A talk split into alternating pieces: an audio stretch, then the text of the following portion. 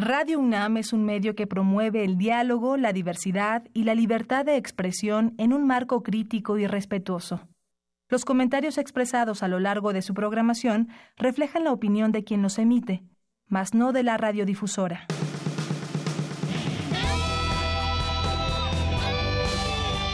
Prisma RU. Relatamos al mundo.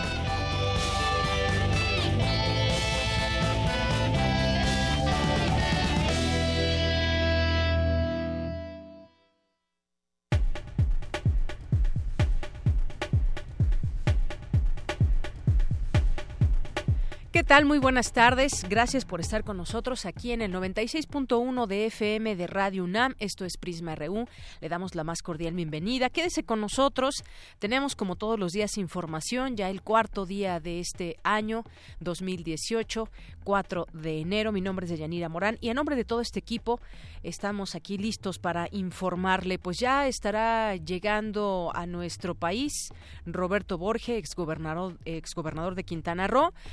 O intentaremos buscar a su abogado y también pues referencias que hay allá en Quintana Roo porque pues efectivamente los delitos por los cuales está acusado se consideran como no graves dentro de la ley. Sin embargo, pues una una fila de recursos desviados nos parecería a todos muy grave.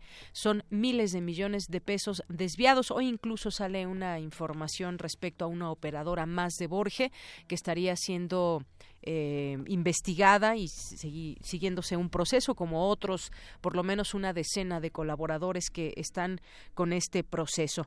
Y bueno, hoy es Día Nacional del Periodista una profesión ahora considerada peligrosa en México.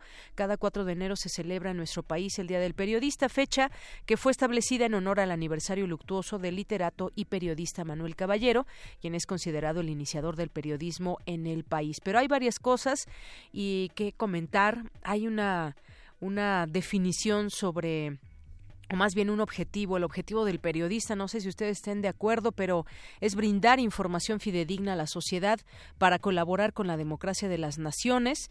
Y es así como día a día estos profesionales deben contemplar, analizar, relatar los diferentes sucesos culturales, políticos, económicos de forma objetiva, comprensible, para que los ciudadanos estén enterados de lo que acontece a su alrededor. Y bueno, de ahí nos vamos a la ética profesional y muchas otras cosas que debe contener el tema eh, el concepto en sí del periodismo. Actualmente en México, decía, se ha vuelto una profesión eh, peligrosa o en un gran desafío porque ha habido un repunte de la violencia en algunas regiones de nuestro país donde desafortunadamente los periodistas son asesinados justamente por su labor. Bien, pues vamos a arrancar hoy con nuestro resumen informativo. Relatamos al mundo. Relatamos al mundo.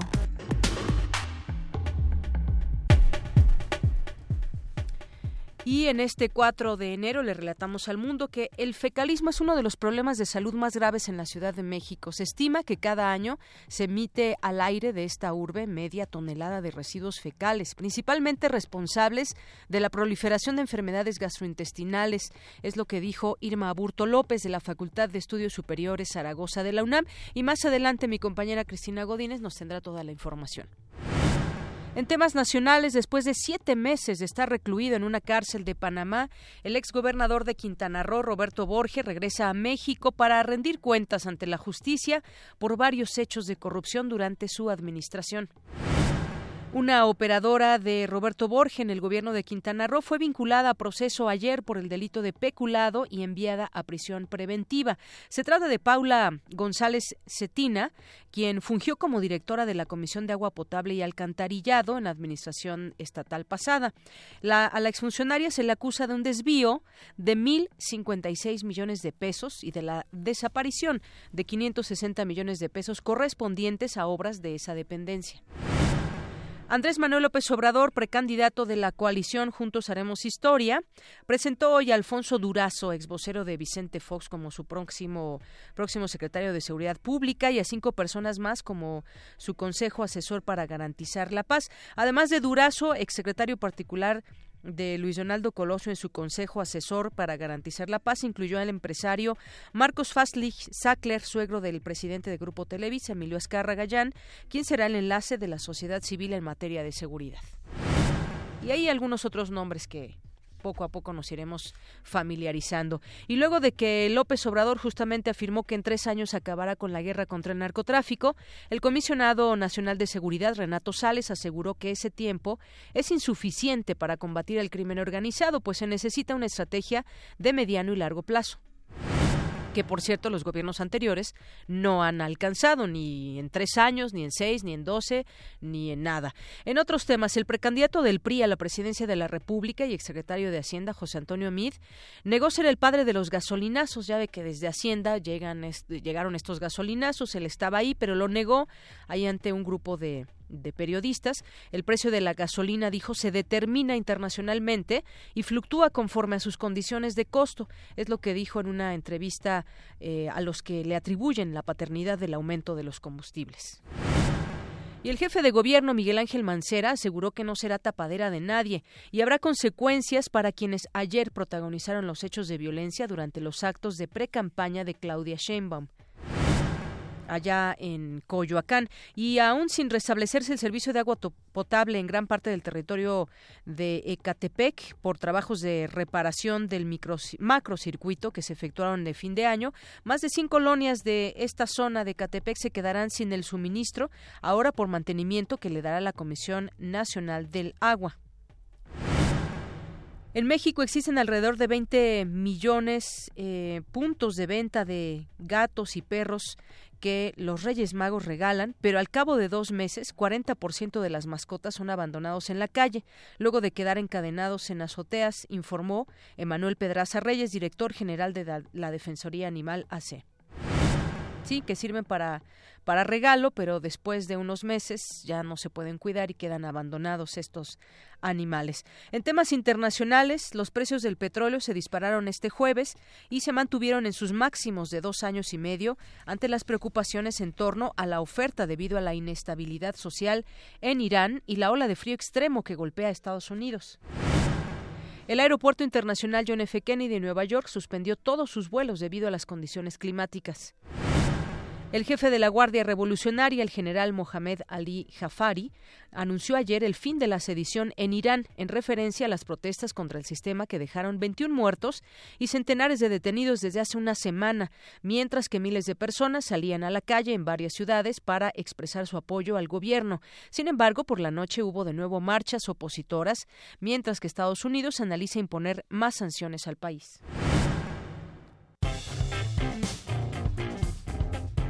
Campus RU.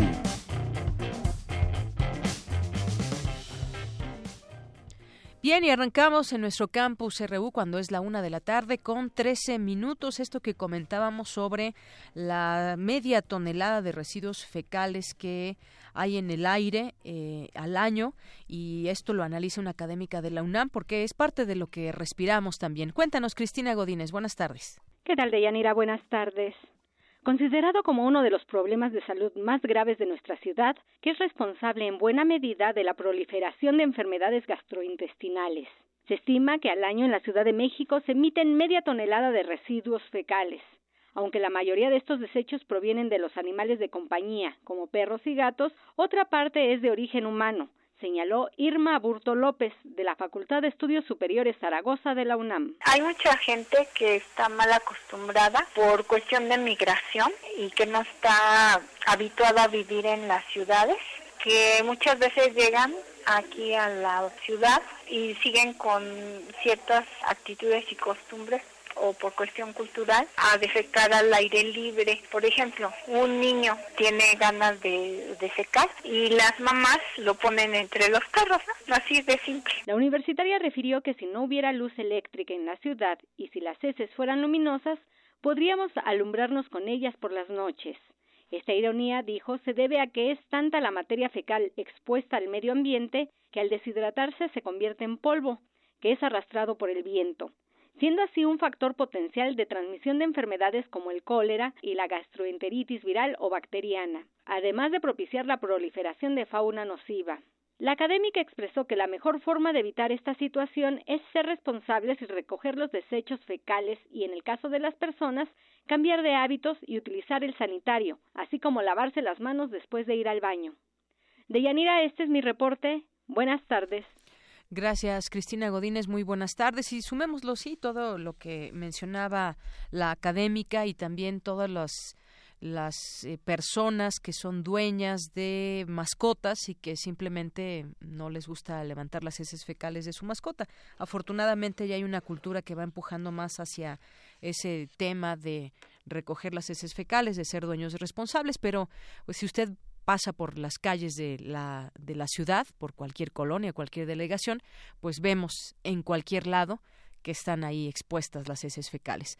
En otros temas, bueno, pues muchos reyes ya se preparan para este 6 de enero y más del 20% de, de los regalos de reyes serán de perfil tecnológico, como tabletas, consolas, celulares. Sin embargo, toda esta conectividad podría generar trastornos si no sabemos cómo usarlo o si los usamos demasiadas horas al día. Cuéntanos, Cindy Pérez Ramírez. Deyanira, muy buenas tardes a ti y a todo el auditorio de Prisma RU. Los dispositivos móviles tienen cada vez más presencia en nuestras vidas, nos facilitan las actividades académicas, laborales o sociales y nos mantienen informados de todo aquello que requerimos. Y en este Día de Reyes no será la excepción. En esta temporada, los principales regalos solicitados por los niños son los de perfil tecnológico, como las consolas de videojuegos, celulares, drones y tabletas. Sin embargo, toda esa capacidad de conectividad también podría generar un trastorno emocional conocido como tecnoestrés. Néstor Fernández Sánchez, académico de la Facultad de Psicología de la UNAM, explicó las consecuencias de este padecimiento. El tecnoestrés, o también llamado síndrome de fatiga informativa, se refiere a una serie de consecuencias que sufren las personas debido al uso y en algunos casos del no uso o enfrentamiento ante las, los dispositivos con los que se tiene acceso a la informática. Es decir, en su momento fueron las computadoras solamente y ahora hablamos de dispositivos, de las tecnologías, para referirnos también a las tablets, a los teléfonos celulares y similares. El término fue acuñado en 1984 por el psicólogo industrial Bright Brod y para evitarlo, el investigador recomendó dosificar el uso de la tecnología, buscar el acercamiento personal y no abusar de las redes sociales la forma de identificar que alguien está padeciendo este tecnoestrés. En el aspecto de la salud, como los otros trastornos que hemos identificado, que son estados de ansiedad, taquicardia, inquietud, que conllevan después en un segundo plano a la inseguridad y en un tercer plano a la depresión. Depresión derivada de esa inseguridad y la inseguridad debido a que no enfrentan de manera adecuada esa angustia, esa ansiedad al uso de la tecnología. Recientemente, la Clínica de Trastornos Respiratorios del Dormir del Instituto Nacional de Enfermedades Respiratorias informó que ir a dormir con un dispositivo electrónico provoca en los adolescentes mexicanos que duerman entre 4 y 5 horas por día, solo la mitad del tiempo requerido. Hasta aquí mi reporte. Muy buenas tardes. Gracias, Cindy. Muy buenas tardes. Y bueno, pues eh, vamos a ver cómo, eh, qué tantos eh, regalos se reciben y sobre todo con este perfil eh, de la tecnología, un perfil tecnológico, pero pues ya también depende la edad del niño, depende también pues la manera en que en su casa puedan darle ese permiso para utilizarlo porque sí nos puede llevar de un pequeño trastorno a grandes trastornos pero bueno pues ya ya comentaremos también mañana mañana sobre este tema y en otros temas también universitarios eh, modifican gen del amaranto y aumentan ocho veces su efecto contra la hipertensión, la hipertensión que es una enfermedad eh, latente en nuestro país. Y eso tiene que ver con trabajos del Instituto Politécnico Nacional, donde científicos allá Tlaxcala lograron modificar un gen de la planta del amaranto, lo que hizo posible incrementar entre 8 y 10 veces la capacidad de esa planta para disminuir los efectos de la hipertensión o presión arterial elevada crónica. Estos estudios se hicieron con ratas en el Centro de Investigaciones en Biotecnología Aplicada. La líder de este proyecto, eh, Silvia Luna, explicó que el proceso consistió en usar una bacteria para modificar un gen del amaranto que produce o codifica la proteína amarantina.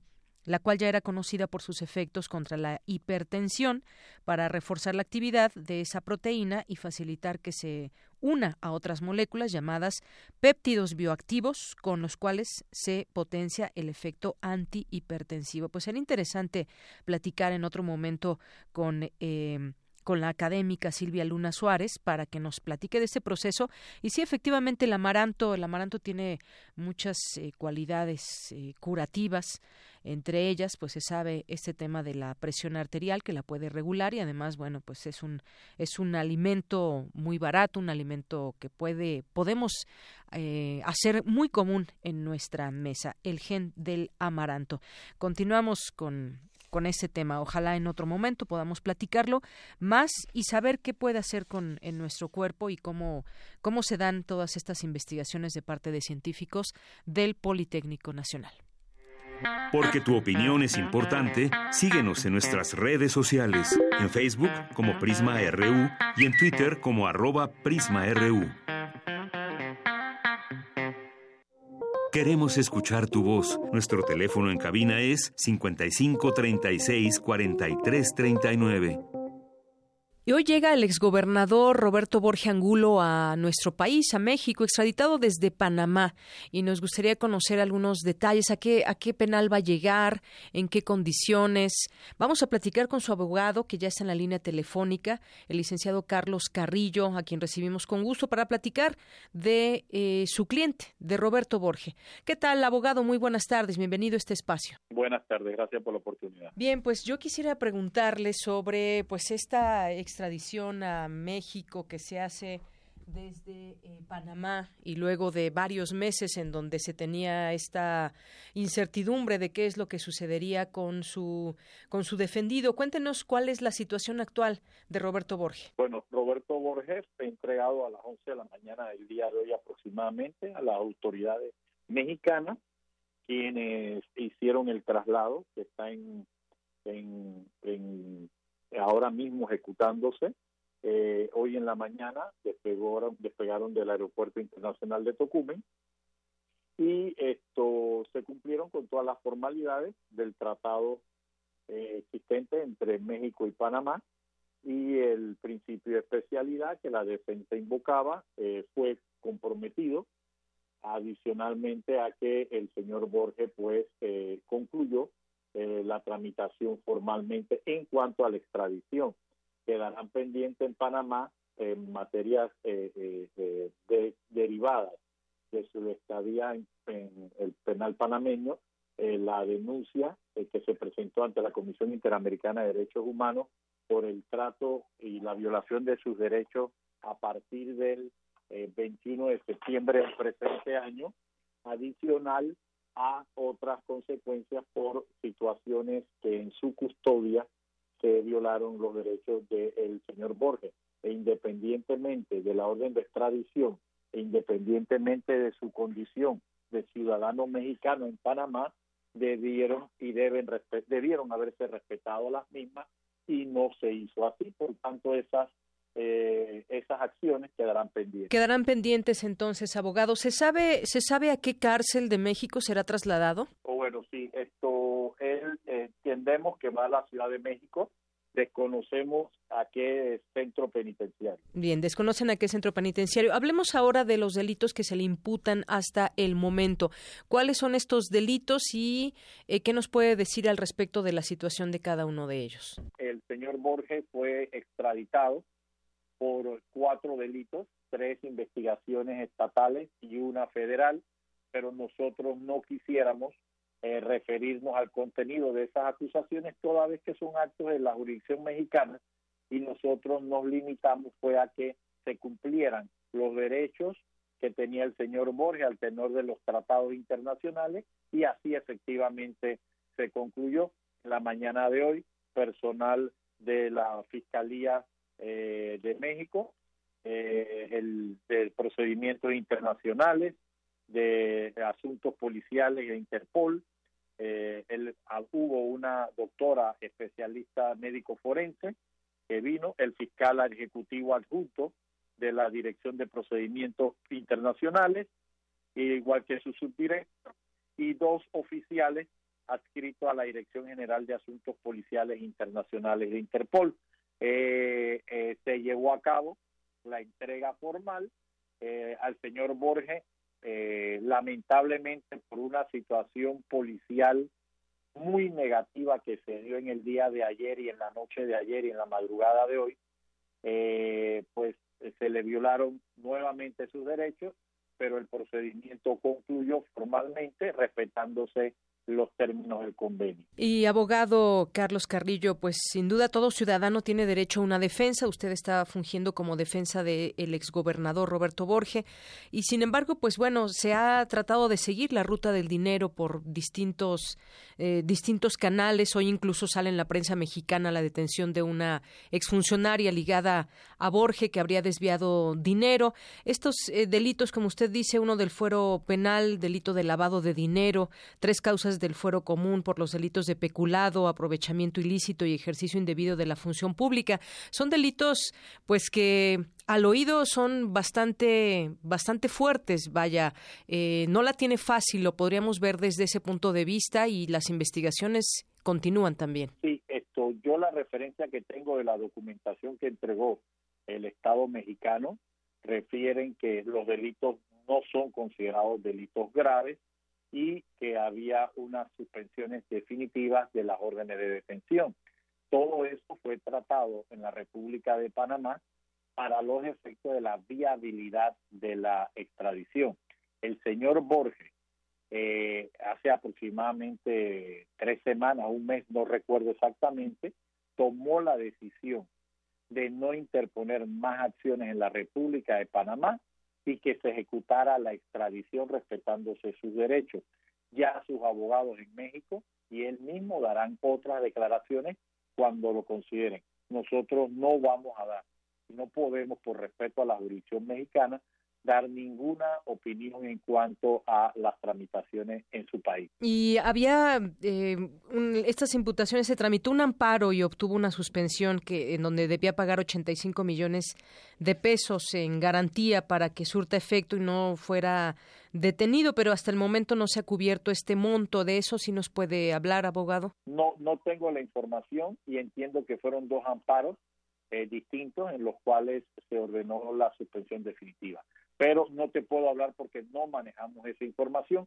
Eso fue discutido en la República de Panamá eh, y eh, el señor Borges decidió no interponer más acciones legales y que se cumplieran los términos de los tratados internacionales. Eh, usted nos decía que los delitos que se le imputan no, no son considerados como delitos graves. ¿Cómo, ¿Cómo son considerados estos temas de lavado de dinero, peculado, aprovechamiento ilícito?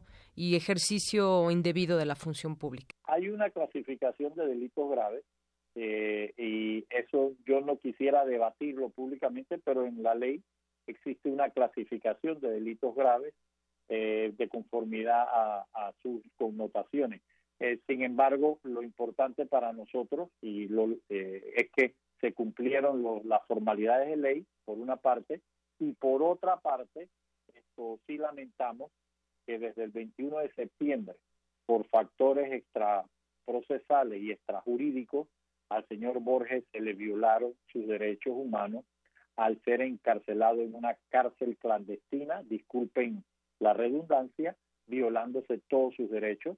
Él durante más de tres meses no tuvo acceso a ver la luz del día, eh, no fue sacado, tenía limitaciones físicas muy importantes, y estuvo bajo cierto tratamiento que para nuestro juicio, en el momento en que se debata públicamente, se comprobará que Panamá violó los derechos humanos del señor Borges eh, como Estado y que no se podía justificar esto para una persona, un extranjero en la República de Panamá. Bien, en este caso lo que sucedió allá en Panamá y pues veremos también cómo de qué manera se enfrenta todo este caso aquí en México, que bueno, son leyes diferentes y los delitos también ahí estarán em, imputándose, investigándose y por otra parte pues usted como defensa también irá aclarando punto por punto, la, ya, ya llegará ahora a las leyes mexicanas.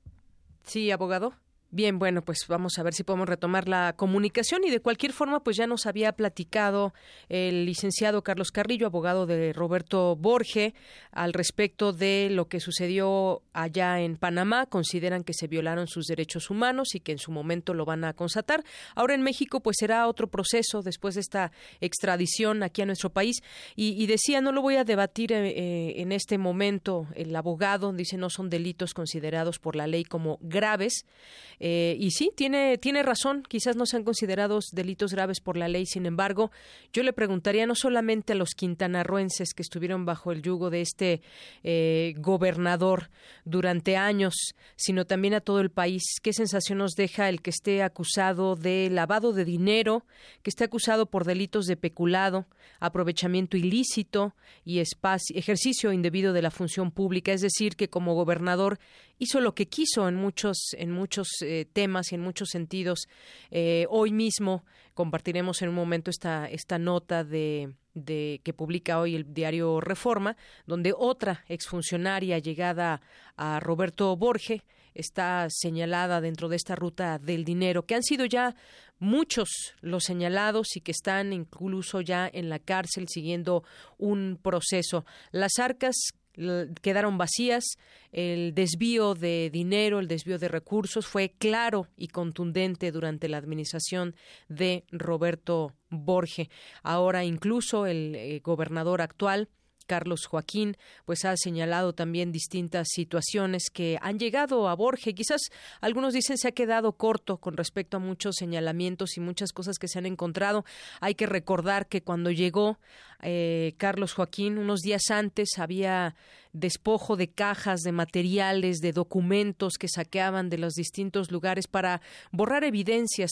Y esto es solamente un tema que tiene que ver con este aprovechamiento ilícito y ejercicio indebido de la función pública, pero hay que recordar también el tema de los saqueos en distintas zonas de Quintana Roo, como en el caso de Tulum, en el caso de Cancún, eh, donde incluso hubo pronunciamientos eh, en algunos países de manera internacional porque de plano despojaban a, las, a los hoteleros, en este caso, a muchos de ellos les inventaban, les creaban eh, documentos y todo un historial para quitarles sus propiedades. Así de grave fue lo que llevó a cabo eh, Roberto Borge, eh, todo ese despojo que hizo al estado de Quintana Roo. Ahora, pues la ley dice, no son delitos graves. ¿Será que este señor pague lo que deba de pagar, todo este uso indebido de recursos públicos?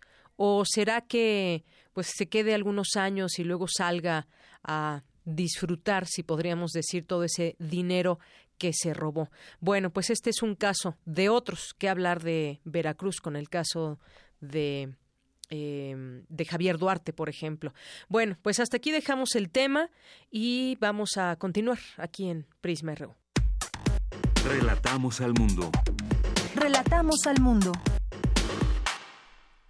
Continuamos y decía que cae operadora de Borja en Quintana Roo. Se dio a conocer esta información el día de hoy, que fue ya vinculada a proceso por el delito de peculado y enviada a prisión preventiva. Se le acusa de un desvío de 1.056 millones de pesos. No, no, no es cualquier cosa. Y si lo sumamos con los otros funcionarios y todo lo que se ha ido descubriendo, pues bueno, vemos que no son delitos eh, tan menores, como dice el abogado. Y pues vamos a platicar en este momento con Pedro Canché, que es periodista allá en Quintana Roo y que además él sufrió el embate justamente de ahora que hablaba el abogado de los derechos humanos que fueron violados a, eh, de, Roberto Borges allá en Panamá, pues él sus derechos fueron pisoteados y violados de Pedro Canché, eh, un embate que el exgobernador de Quintana Roo llevó a cabo. Entre muchas otras cosas, hablábamos de los despojos y, y de las arcas, cómo, cómo las mantuvo durante los años de su gobierno. Y bueno, pues te doy antes que otra cosa la bienvenida, Pedro Canché, periodista. Buenas tardes. Buenas tardes, un placer que me llamen, un honor para mí esos micrófonos. Bien, Pedro Canchequi desde Radio UNAM, pues también quisiéramos Acaba de aterrizar Roberto Borges. Sí, acaba de aterrizar. acaba de aterrizar el avión y pues para nosotros es un éxito que en este día de los periodistas eh, no esté impune, aunque lamentablemente Roberto Borges esté por los delitos de peculado, delitos que ahora eh, pues alcanzan fianza o la posibilidad de la reparación de daños se les libera. Es una incongruencia en la justicia mexicana, los jueces y las leyes que hacen los diputados, pues así lo han hecho a su, a su medida, trajes a su medida. Así es, Pedro Roberto Borges se quejaba mucho, eso es lo que decías hace un momento, de que en la cárcel lo trataron mal. Él tenía una celda de tres por tres. Tú fuiste a la cárcel, lo entrevistaste. Cuando estuve en Panamá, estuve en la cárcel del Renacer. Ahí sí tenía su, eh, suite, tenía, estaba bien cómodo, tenía sus jardines a disposición. Era una cárcel como de, rehabilitación, de pues de menos eh, menos impacto, ¿no? A, a comparación con la joya. Ahora, desde el 21 de septiembre lo trasladan a lo que es donde llegó a Lancón, a la sede de la Policía Nacional, y ahí pues estaba una celda de 3x3, que es donde entonces empieza a quejar de que no le dan comida, de que no le dejan vestirse. Él tenía a tres muchachas de Colombia y Venezuela, inclusive Fabián Vallado, su secretario que ahorita tiene organización, que le llevaban comida a diario de los mejores restaurantes. Pero a partir de que lo quitan de, de del de tu a, partir de que lo quitan ahora de renacer y lo mandan a la cárcel de la policía nacional entonces él dice que empiezan a violar de sus derechos humanos porque estaba en una celda de tres por tres yo creo que Roberto Borges no es un hombre no se aguanta este, yo estuve, cuando él me encarcela injustamente por mi trabajo periodístico eh, estuve una celda de tres por tres pero no solo estábamos entre ocho personas una pues estaba terrible estar entre ocho personas, unos durmiendo uno sobre otros, ¿no? Literas, este, bajo el piso, donde puedas acomodarte. Ahí no había forma de pedir un lujo. Entonces las cárceles de Quintana Roo, Roberto Borges lo tiene en condiciones paupérrimas, lo tiene en condiciones feísimas, que, que cuando nosotros leíamos que él estaba en una celda de tres por tres, decíamos, pues ese tiene su propia ducha, tenía su propio baño, tenía su propia cama, no lo compartía con nadie entonces, pero al, final, pues es este, pues de eso se quejaba eh, en violación a sus derechos humanos supuestamente, ¿no? Aquí no hubo ninguna violación, el problema es que eh, la cárcel así es, la cárcel le daban a él pues no la comida que le gustaba, la comida que le preparaban allí en, la cárcel, huevos, este, pan, por eso bajó 20 kilos, nos dice el abogado Arturo Rodríguez Paso, nos comentaba que Borges con esta dieta forzada, vemos su rostro, eh, no solamente que ha perdido el peso, sino que ha tenido esa abstinencia de cocaína que, hay, que hace entonces que sufra eso que sus abogados lo mandaban internar cada rato, dolores de pecho, eh, los, síntomas de abstinencia.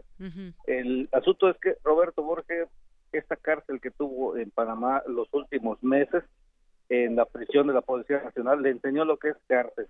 De manera que él dijo, pues voy a desistirme de todos los actos de, eh, de, apelaciones para que no me envíen, para que no me extraditen. Entonces él, él le dice a sus abogados que ya no luchen su extradición porque entonces dice si Javier Duarte está en condiciones buenas en la cárcel, nadie lo molesta, está al menos en mejores condiciones, puede negociar en la cárcel su su, su estadía. Yo no entiendo por qué estos políticos eh, peligrosos que han saqueado Quintana Roo no lo llevan al Moloya de Juárez, no lo llevan a, penales federales, eh, no solamente lo dejan en reclusorio. Esperemos que Roberto Borges no lo traigan ni a Chetumal, ni a que no lo traigan tampoco a que no lo lleven al reclusorio, sino lo lleven a, un penal federal igual que como deberían hacerle a Javier Duarte para que entonces este con el dinero que tienen es, es imposible que puedan fugarse. Roberto Borges tan solo se le acusa de un desfalco de 3.156 millones de pesos en Quintana Roo, lo que la fiscalía puede probar. O sea, ellos destruyeron documentos. Cuando ellos pierden las elecciones, Roberto Borges y todo su equipo, 86 personas que están prófugos ahora, incluidas la del ex gobernador Mauricio, la del ex candidato a gobernador Mauricio Góngora del PRI, eh, andan huyendo, pero ellos quemaron mucho documento Sí, recordemos las fotografías de cajas y cajas de distintas dependencias que, eran saqueadas. Entonces, lo que la policía local hizo, lo que el gobierno de Carlos Joaquín hizo fue eh, buscarle, hacerles auditorías en otros ramos y salir esa acusación. Pero en realidad se acusa que Borges desvió alrededor de 23 mil millones de pesos benefició con eso a sus compadres, a sus amigos, paraísos fiscales.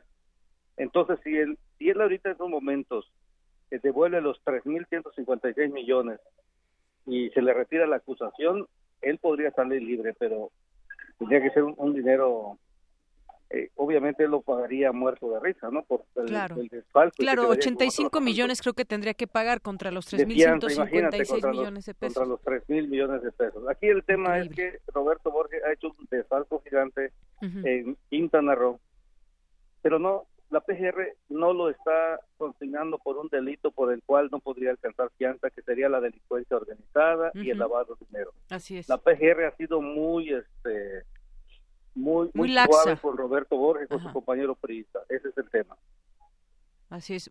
Delincuencia organizada, lavado de dinero, que son delitos eh, federales.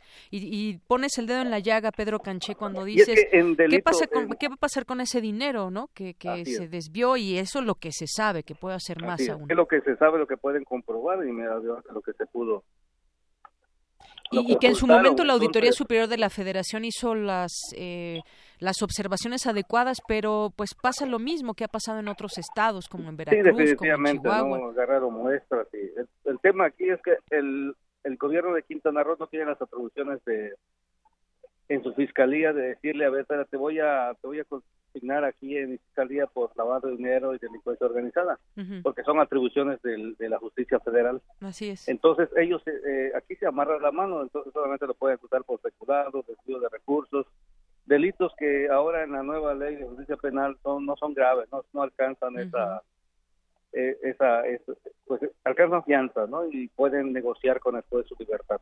Claro, Pero esperemos eh, lo que nos comentaba el fiscal Miguel Ángel Peche, que tiene varios haces los mangas. Tiene tres denuncias penales este, locales aquí, pero además le están preparando otra. Entonces, si Borges dice, bueno, pago esta fianza por 85 millones, entonces eh, le dan otra, entonces si él sale de la cárcel lo vuelven a detener y que entre a pagar por otro, ¿no? Y así lo vendrían trayendo, por lo menos en el sexenio de Carlos aquí pienso que puede estar encarcelado si sus padrinos de México no lo defienden, si gana eh, MIT, José, Mide la Cueva, si gana MIT, entonces el problema es que él puede él puede este, negociar su libertad eh, con el régimen priista. Claro, negociar la libertad, que vaya tema donde pues la justicia, no solamente para los quintanarruenses, la justicia de este país queda, pues eh, nos quedan muchas preguntas. Esos haces bajo la manga, pues veremos de qué manera surten efecto, pero pues sí, vendrán, vienen, ya estamos en tiempos políticos y si gana uno u otro candidato, quisiéramos que la, la justicia no se negocie, sin embargo, pues los ejemplos ahí están históricamente, hemos tenido muchos ejemplos como estos donde se, se se negocia la justicia. Pues vamos a ver qué... qué... Debe ser bastante fuerte, porque entonces si las si las magias políticas o los sistemas, el sistema político en turno, el gobierno en turno, aprovecha y protege a sus a sus niñatos, entonces imagínate lo que va a ocurrir, ¿no? Sino que la, que la PGR ponga el ejemplo, que lo consigne por delincuencia organizada, por lavado de dinero. No es posible que este señor, mientras yo estaba en la cárcel, haya comprado cuatro barcos Claro. Cuatro barcos para su papá, para su mamá. Por cierto, su mamá anda prófuga. Terrenos que le regalaba prácticamente a sus familiares. Lo regalaba y después ellos simulaban la venta para que entonces con eso pudieran eh, eh, comprobante Hacienda que tiene un recurso. El gobernador de Yucatán, Rolando Zapata Bello, es cómplice de ellos. Él tiene oculto a los funcionarios de Roberto Borges. Él permitió la fuga de, Robert, de uno de los cómplices de Roberto Borges, el financiero de Borges, él, él permitió la eh, la fuga de uno de los financieros y tiene oculto a la madre de Borges en Yucatán. Entonces, este, este, es un gobierno periodista que está defendiendo a otro a otro periodista, bueno, es periodista porque lo expulsaron en ese momento. Claro. Pues robo a manos llenas y Así es. Estamos aquí viendo temas de, de, justicia. Pues Pedro Canché, muchas gracias porque tú tienes el sentir de lo que sucede allá, lo que sucedió y lo que sigue sucediendo. Y pues decíamos, tú estuviste en la cárcel porque Borges lo decidió así, porque no había delito que perseguir. Y bueno, pues vemos que ahora se queja de los derechos humanos allá en Panamá. Muchas, gracias, Pedro Canché. Desde la zona Maya. Claro que sí, hasta luego. Muy buenas tardes, Pedro Canché, periodista quintanarroense. Pues sí, trae todo el sentir de lo que pasa allá y, fueron varios temas, no solamente el desvío de recursos, sino el tema de peculado, el tema de lavado de dinero, delincuencia organizada. ¿Qué va a pasar con este con este exgobernador de Quintana Roo. Bien, pues nos dice por aquí José Luis Espinosa, ojalá que se quede en la cárcel. Eh, Roberto Borge y también mandamos saludos a Lilia Sofía de la Mora que nos están escuchando. Muchas gracias, les mandamos muchos saludos y un abrazo a todos nuestros radioescuchas. Pues bien, algunos otros temas, algunos otros temas como el caso de bueno, hace unos momentos que se presentó el secretario de Seguridad de López Obrador, en dado caso que gane, ya está presentando ahí a gente de su gabinete, el, el precandidato de la coalición Juntos Haremos Historia, y presentó a Alfonso Durazo, ex vocero de Vicente Fox, como su próximo secretario de Seguridad Pública, a cinco personas más como su consejo asesor para garantizar la paz. Algunos otros nombres que mencionábamos al, al inicio, Marcos Faslich Sachler, suegro del presidente de Grupo Televisa, Emilio Escárraga, sería enlace con la sociedad civil en materia de seguridad. Eh, Alejandro Hertzmanero es secretario de Seguridad Pública con Vicente Fox, también sería enlace con la sociedad civil y también el vicealmirante José Manuel Solano, que estaría a cargo del enlace con la Marina, y Audomaro Martínez, ex escolta de AMLO y general de división en retiro, sería enlace con el ejército. Bien, pues ahí están algunas algunos temas interesantes que se destacan el día de hoy. Y bueno, lo que sucedió también en este meeting de Claudia Sheinbaum eh, precandidata a gobernar la Ciudad de México y en donde ya es eh, la segunda ocasión donde pues tratan de reventar su meeting, su reunión con vecinos. Dos hechos de violencia en un solo día en la delegación Coyoacán dejaron un saldo de cuatro heridos y empañaron de nuevo las precampañas en la Ciudad de México. Grupos de personas, de perredistas así ya identificados. Eh, empezaron a lanzar sillas, huevos, incluso cohetones, es decir, ya todo bien organizado. Y bueno, hubo una conferencia de prensa y hablaron Claudia Sheinbaum, Claudia Sheinbaum y también Martí Batres. Y esto fue parte de lo que sucedió, lo que reclaman, lo que dicen en esta conferencia de prensa.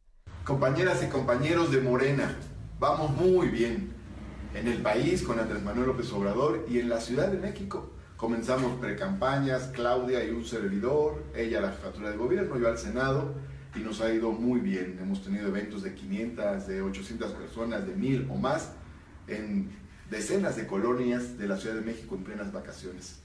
Eso explica la desesperación de los partidos del frente y las agresiones que sufrimos el día de hoy en Coyoacán. Tenemos identificados a diversos funcionarios de la delegación Coyoacán y haremos las denuncias correspondientes con nombre y apellido. Fueron también agredidos no solo militantes de Morena el día de hoy, sino reporteros, reporteros gráficos, y nos solidarizamos con ellos.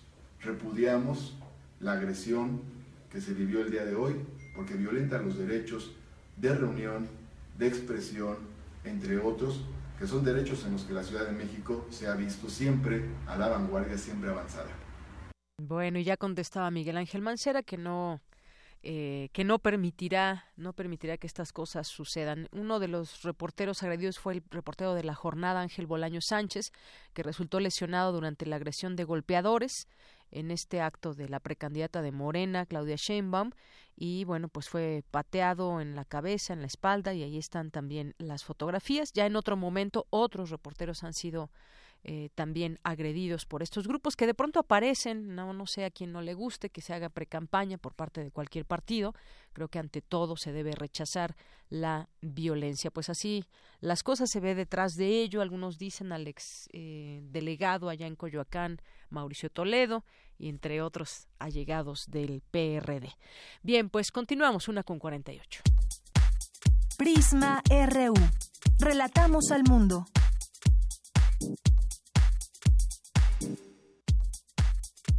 Tu opinión es muy importante. Escríbenos al correo electrónico prisma.radiounam@gmail.com.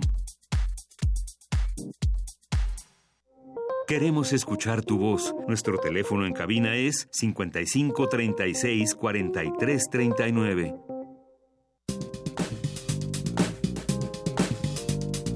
Cultura RU.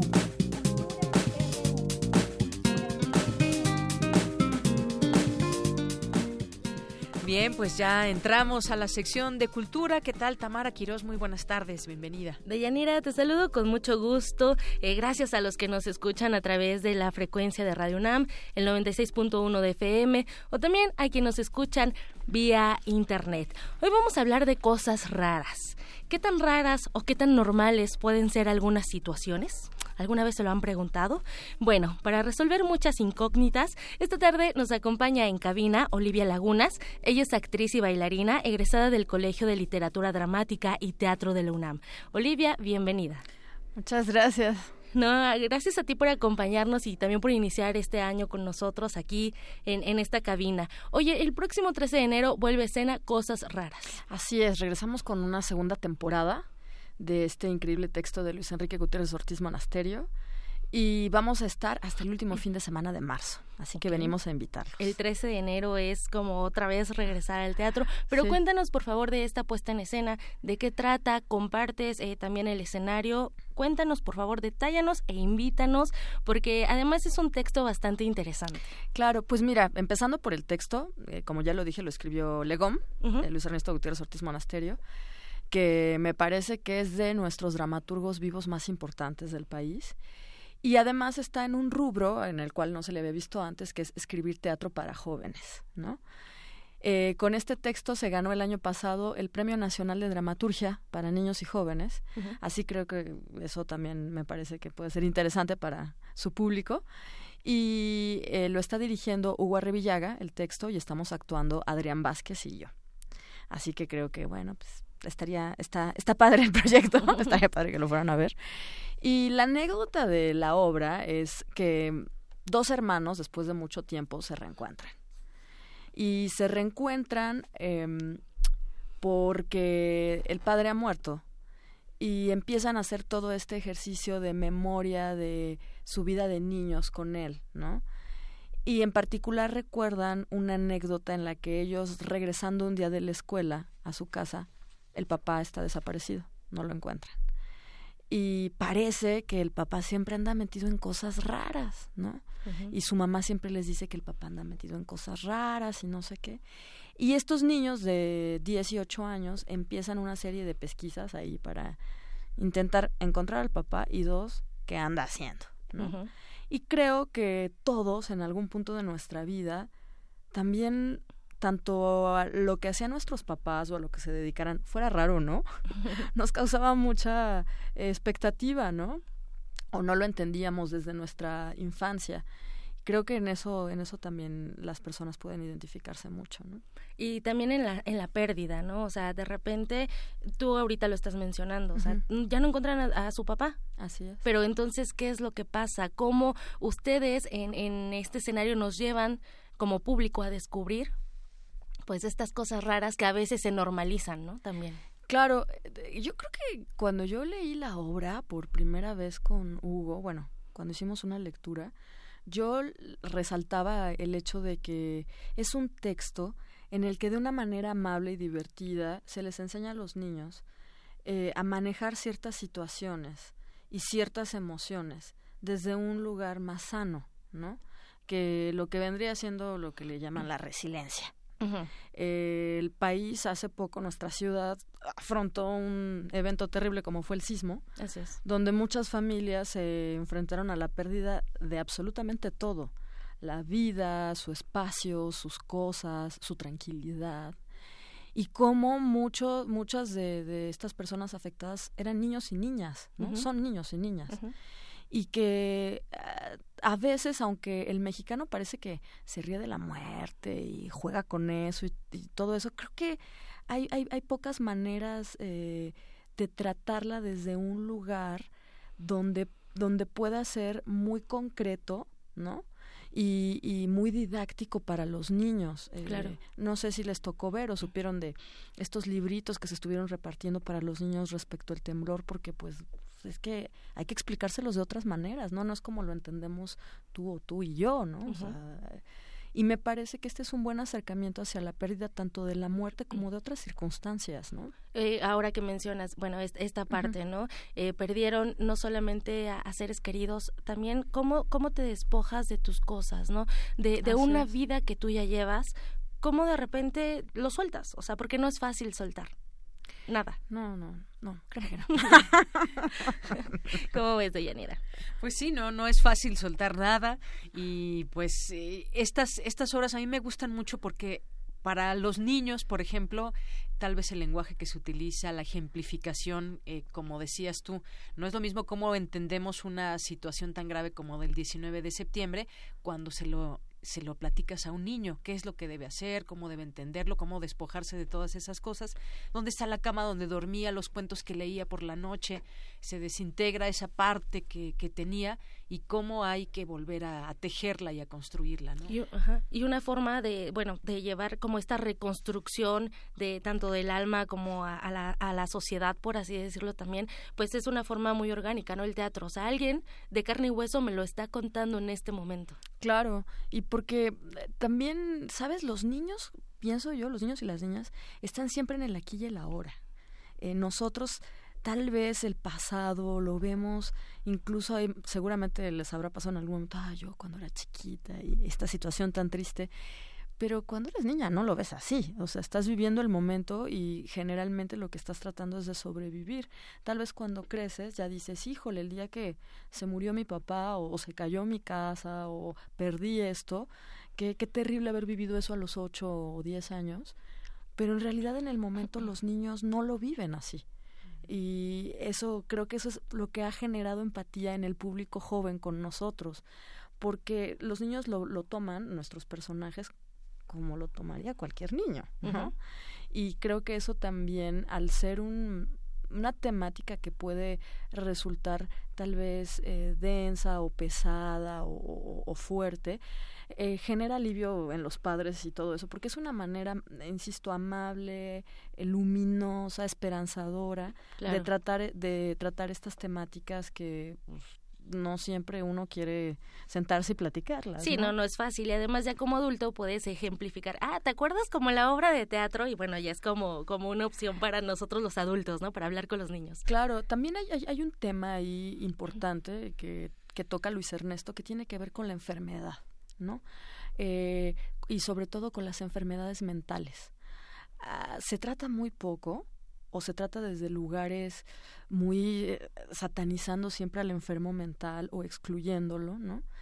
Y aquí se, se trata así como una cosa rara, pero se habla de eso.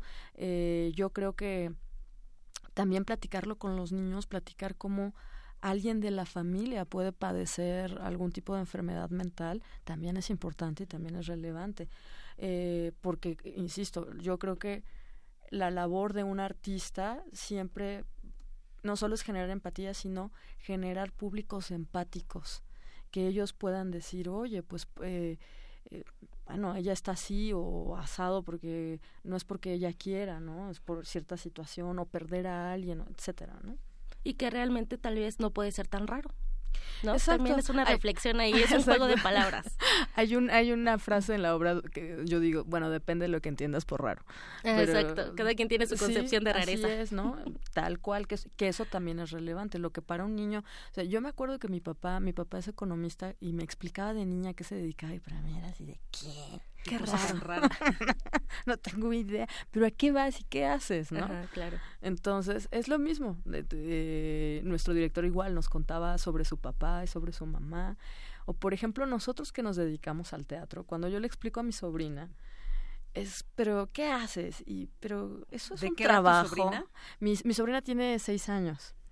Y ella, ella me dice así, pero pero eso es un trabajo, o sea, ¿no? Y siempre me está diciendo, es que le digo, tengo que ir a ensayar pues sí que no puedes ir y ya, ¿no? O sea, claro, porque son universos y situaciones que ellos ven desde otro lugar. Así es. Y bueno, eh, Olivia, esta obra de teatro, ¿dónde podemos verla a partir? Sabemos que es a partir del 13 de enero. Así es.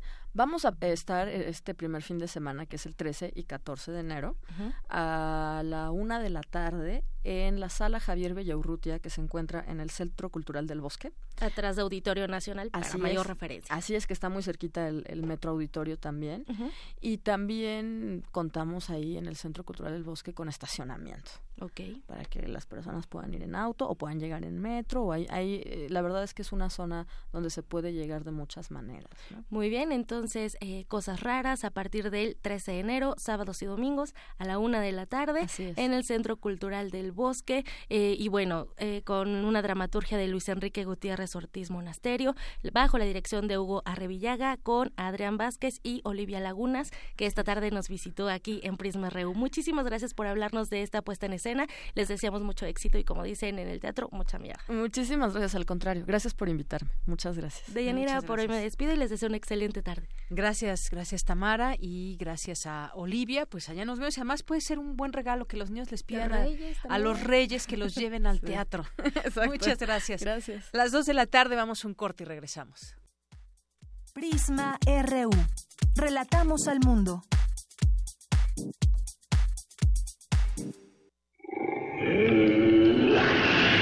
En la UNAM se escriben historias de éxito. En Fundación UNAM hacemos que estas historias sean posibles ya que becamos anualmente a más de 68 mil universitarios.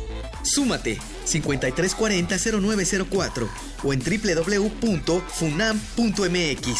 Contigo hacemos posible lo imposible. El Tribunal Electoral de la Ciudad de México trabaja antes, durante y después de una elección, porque además de defender tu voto, te atiende si no se respetan tus derechos político-electorales. Imparte justicia cuando existen inconformidades en elecciones internas de partidos políticos, comités ciudadanos y consejos de los pueblos. Además resuelve controversias en elecciones de autoridades en la Ciudad de México y en consultas ciudadanas. Tribunal Electoral de la Ciudad de México. De principio a fin, justicia en tu elección. Nuestra generación busca respuestas. Tiene mucho que aportarle a México. Llegamos a los 18 y demostramos que podemos proponer, elegir y decidir lo mejor para México. Únete a nosotros. Si tienes 18 años o los cumples antes o el primero de julio de 2018, tramita tu INE, infórmate, decide y vota en las próximas elecciones. Tienes hasta el 31 de enero. Porque mi país me importa, seré parte de las decisiones que vamos a tomar en las próximas elecciones. Instituto Nacional Electoral, INE. Ballets de todos los tiempos. Música medieval, barroca, moderna. Los sonidos que hacen mover al cuerpo en un solo programa. Diáspora de la danza, lunes a viernes a las 6.40 de la mañana y su retransmisión a las 3 de la tarde. Por el 96.1 de FM. Radio UNAM.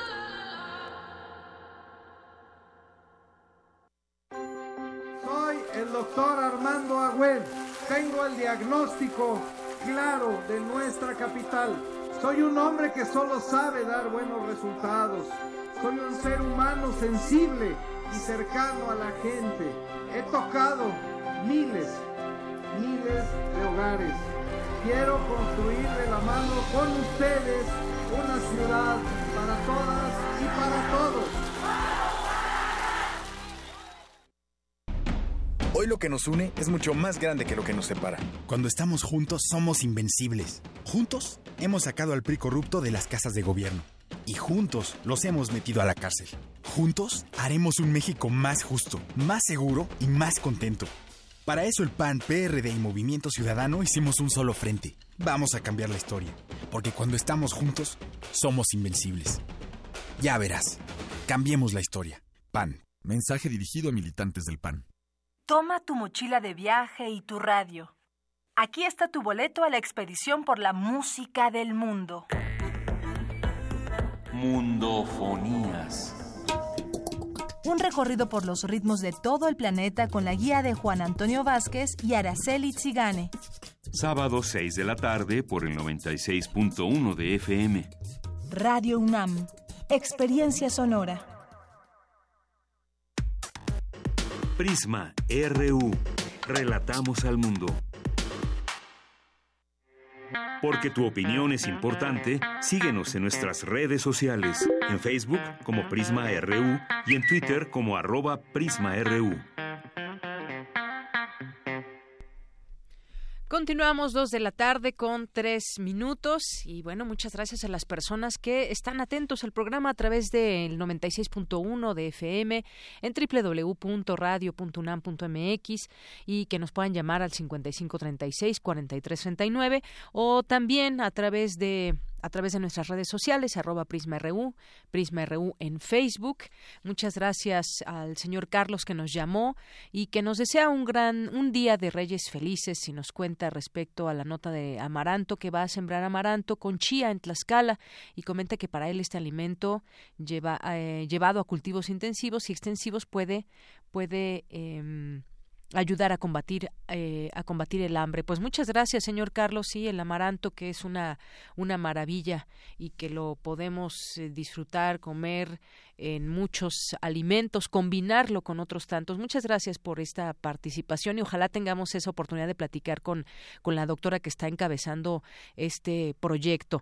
Y gracias también a quienes nos siguen en Twitter como M. Miriam Isaac. Muchas gracias. Les mandamos saludos a Gabriela Diciembre, Santiago Sayago, a Juanjo, eh, a R. Guillermo, Omar Martínez también, muchas gracias, a José Luis Sánchez que nos dice si el electorado se vuelve a dejar engañar por el prianismo y los religen a cualquiera de los dos, terminaremos sin país. Gracias, José Luis Sánchez, por tu comentario.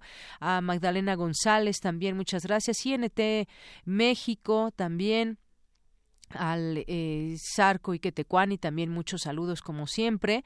Dice también eh, Connie Valadez, el nuevo PRI está lleno de delincuentes y con el dinero que roban se pasan la justicia por donde les da la gana.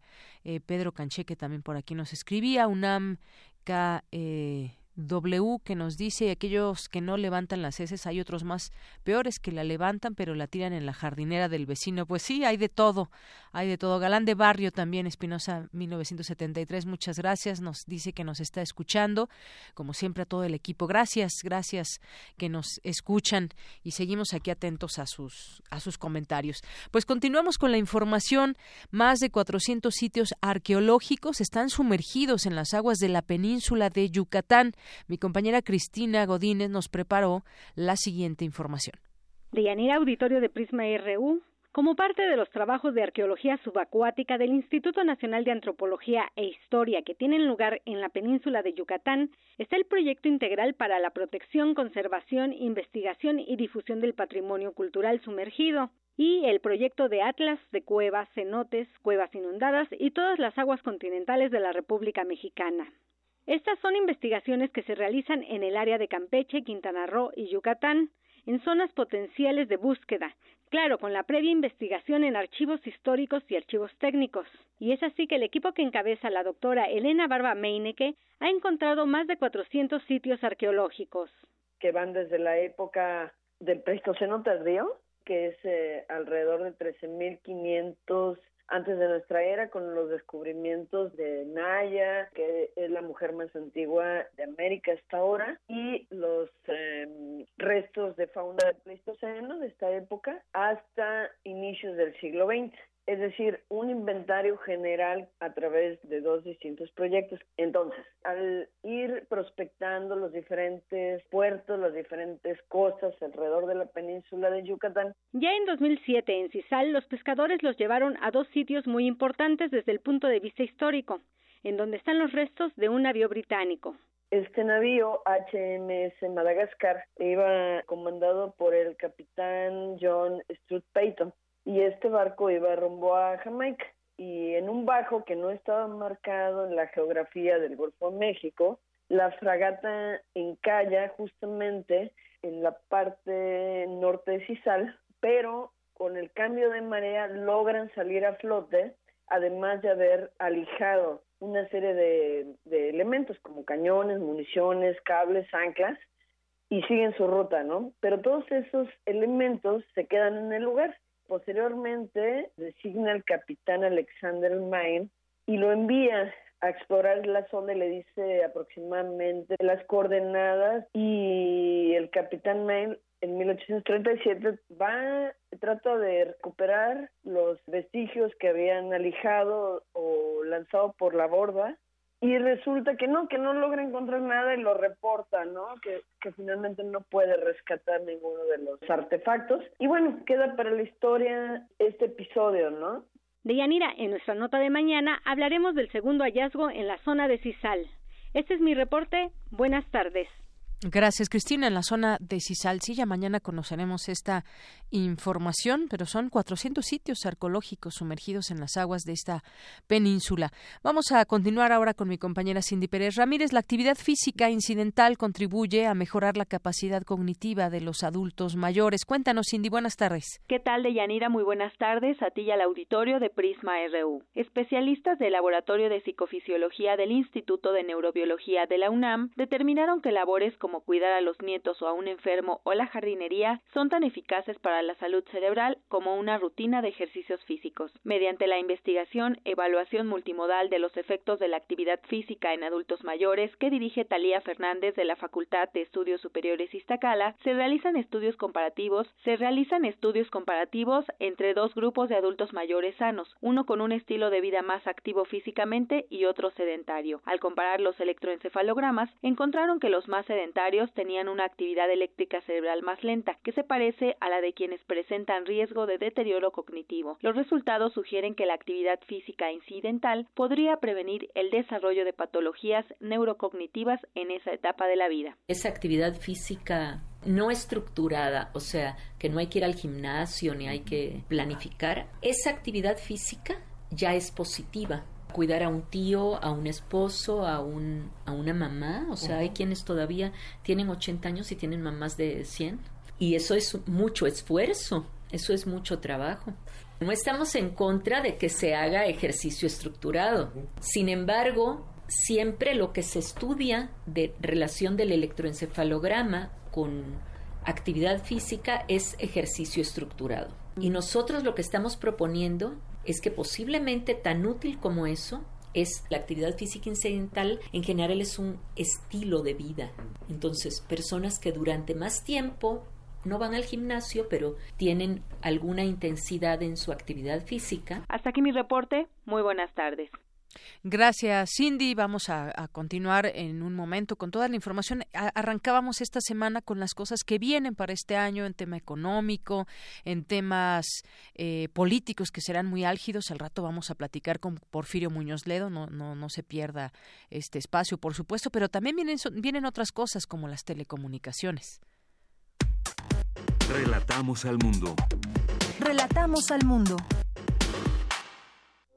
Queremos escuchar tu voz. Nuestro teléfono en cabina es 55 36 43 39.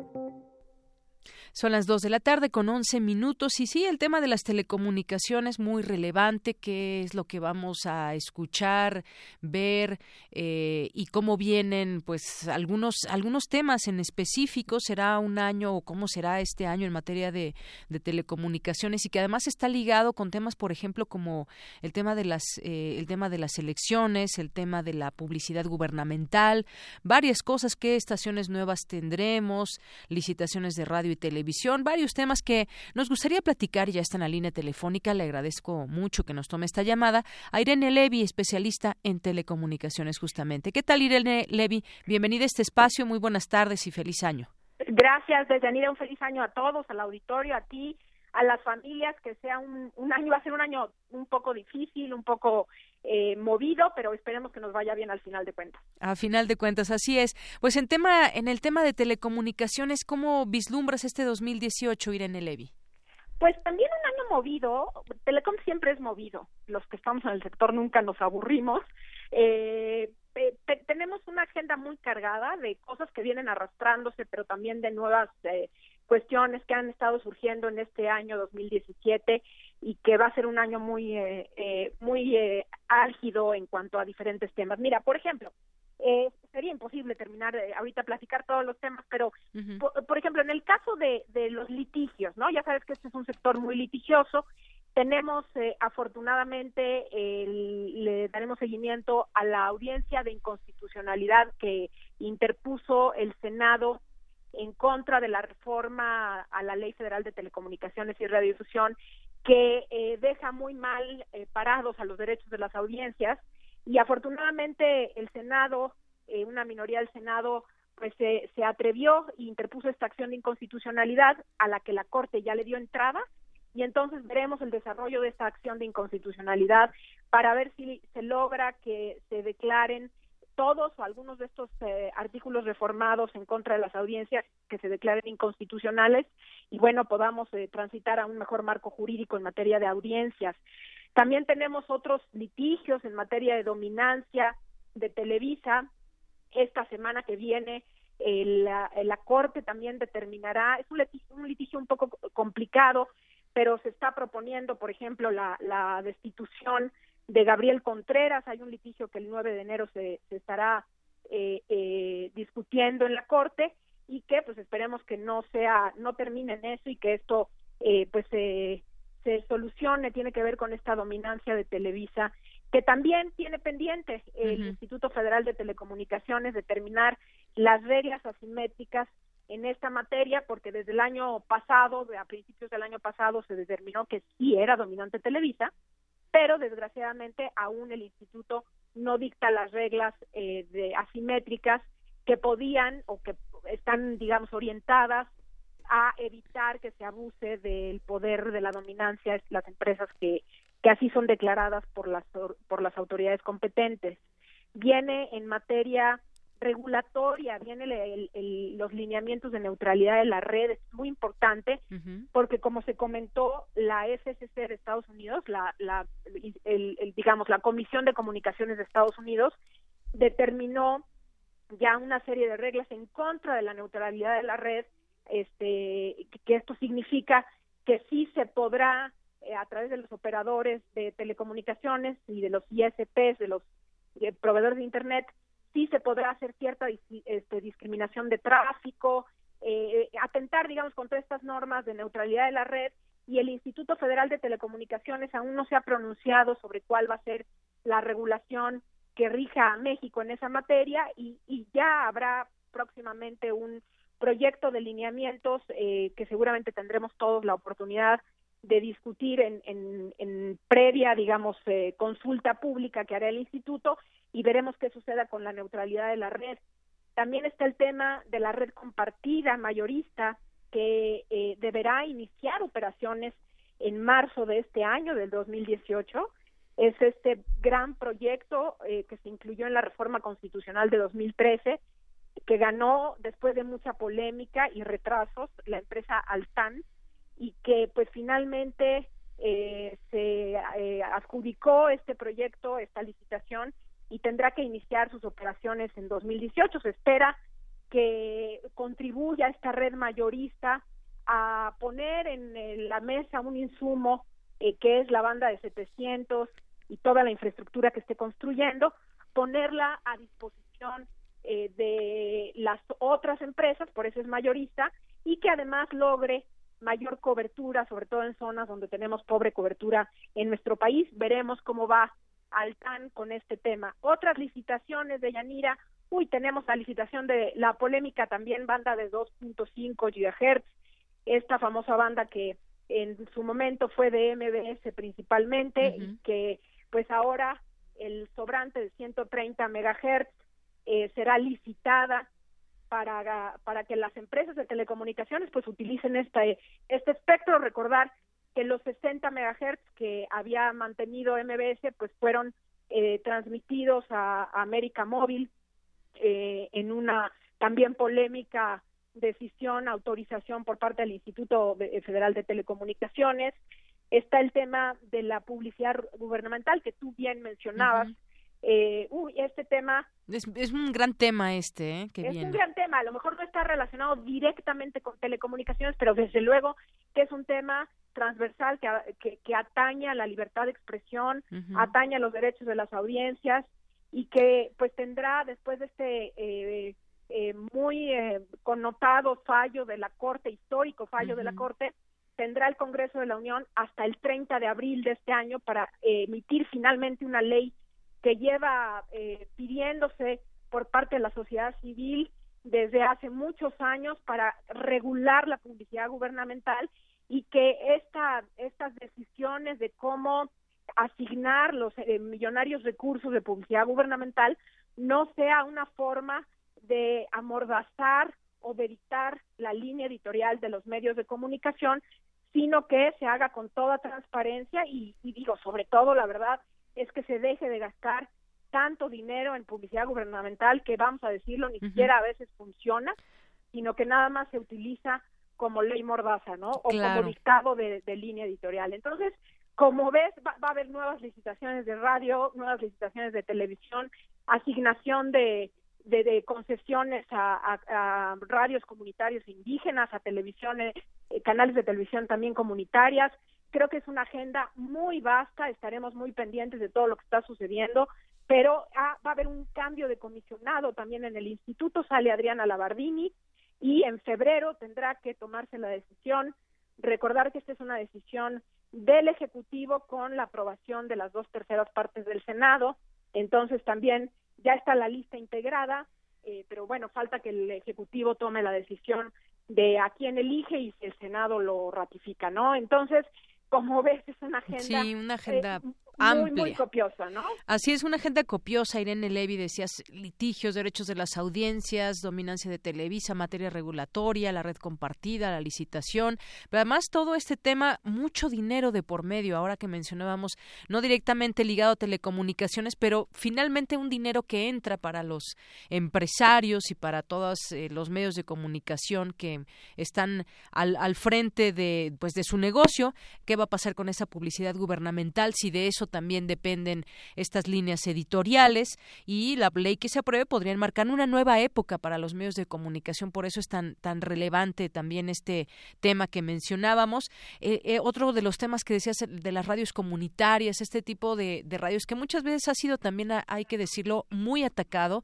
Hay, debe haber un marco regulatorio muy claro en este sentido porque tienen su razón de ser todas estas radios comunitarias, universitarias, públicas, que pues eh, hay una labor muy importante que llevan a cabo y que a veces no se tiene pues el apoyo necesario el marco regulatorio que pueda permitirles que sigan al aire cumpliendo con labores específicas y que además pues son, son parte de de, unos de algunos núcleos de algunas comunidades en específico donde es su, su forma de, de informarse y de escuchar lo que sucede en su entorno. Desde luego, pues finalmente es la voz de la comunidad es la voz de la gente, es la voz de la población que distribuye las noticias, los sentires, las tradiciones, eh, las, eh, los, la forma de pensar de la propia gente. ¿Para qué tener radio y televisión si no nos va a servir de un medio de comunicación para la gente que ahí habita y si solamente vamos a tener eh, estaciones que sirvan para lo comercial? Yo no digo que esto sea malo, desde luego el entretenimiento es muy importante y está muy bien que haya este tipo de, de beta de negocio, pero desde luego tenemos que tener un equilibrio que permita a las comunidades a las poblaciones indígenas contar con medios de comunicación de ellos, para ellos y realizados por ellos, y que los micrófonos no se les cierren como tanto tiempo se les han estado cerrando, eh, que no, eh, digamos, se, se, comercie con esas, con esas eh, estaciones. Y es por eso que gracias a la reforma en telecomunicaciones se obligó desde la Constitución a la existencia eh, de estas eh, primero se reconocen por primera vez y además se obliga al Instituto Federal de Telecomunicaciones a asignar eh, las eh, ciertas bandas de, frecuencia de AM y de FM para los eh, radios comunitarios de indígenas. Esto fue un, gran paso, el instituto lo ha cumplido, lo ha hecho. Ha habido ahí y hay varias quejas eh, porque pues es difícil que estas comunidades cumplan con todos los requisitos, es, son otras formas, es otra idiosincrasia, entonces los traes a que cumplan con ciertos requisitos que cuestan trabajo desde la constitución, eh, legal de la de la asociación, en fin, ha sido complicado, pero creo que se están buscando las maneras, creo que el instituto ha tenido la voluntad. Están también, de Yanira, las, las redes comunitarias de telecomunicaciones. Eso es algo muy importante. Ahora hay un problema muy grave en Oaxaca porque hay una, una red comunitaria en una zona donde no llega la telefonía celular. Eh, los eh, pobladores se organizaron, instalaron su propia red, eso está permitido por el propio eh, por la propia ley, instalaron su propia red de telecomunicaciones, pero ahora tienen que pagar una cantidad muy alta de derechos porque la ley federal de derechos no las exceptúa del pago, es decir, la ley no contempló este supuesto y entonces por el uso del espectro tienen que pagar una cantidad muy grande y si no, pues tendrán que dejar de usarlo y quedarse sin, telefonía celular. Eso es algo que está sucediendo mientras platicamos, se tiene que tomar también una decisión en estos días, eh, eh, complicado para el instituto, complicado para las comunidades, hay muchos retos como puedes ver pero creo que hay que seguir hablándolos para que se encuentren soluciones, transparentar todo esto y que el instituto pueda rendir cuentas de los objetivos de la reforma. Claro que sí, y además, bueno, todo esto que comentábamos de radios comunitarias contra lo que viene también, que son el lanzamiento de, de varias estaciones de canales de televisión abierta, 141 estaciones de, de radio que habrá en FM, en AM de uso comercial, concesionadas para, eh, que veíamos desde 2017 y que se irán incorporando eh, otras, pero pues también son temas donde hay todo este tema que tiene que ver con las telecomunicaciones, muchas veces negocios, cómo se expanden estos grupos eh, enormes de comunicación, pero sobre todo pues lo que nos compete también es mostrar toda esa parte que tiene que, que ver con la transparencia, porque debe ser muy clara esa parte dentro del tema de las telecomunicaciones, Irene.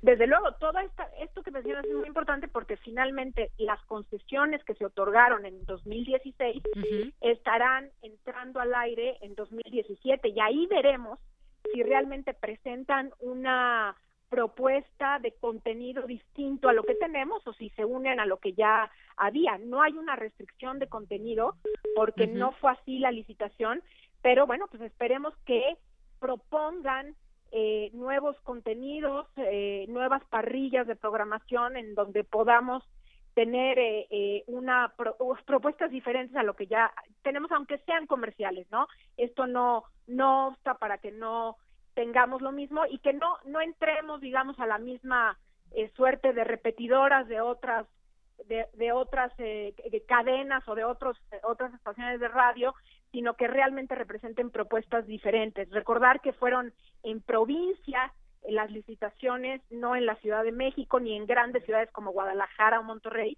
donde el, eh, está ya saturado, digamos, el, el cuadrante de FM, pero bueno, en estos, en estos eh, lugares donde hay pocas propuestas, pues esperemos que se tengan que se abran los micrófonos a la gente, que se pueda conocer contenido local y que los de ahí consideren esa una gran fuerte, fuente de información. Yo les recomiendo mucho leer a Gabriel Sosa Plata, que ha hecho unas eh, estupendas investigaciones y recuentos sobre quiénes son eh, los grupos empresariales que ganaron las licitaciones, eh, por quiénes están conformados, incluso ya se puede consultar en la página del Instituto Federal de Telecomunicaciones quiénes son las empresas como tal o los empresarios, las personas físicas que conforman precisamente este estos grupos ganadores tanto de televisión como como de radio esto ha sido ya transparentado por el instituto, se puede ver en su página.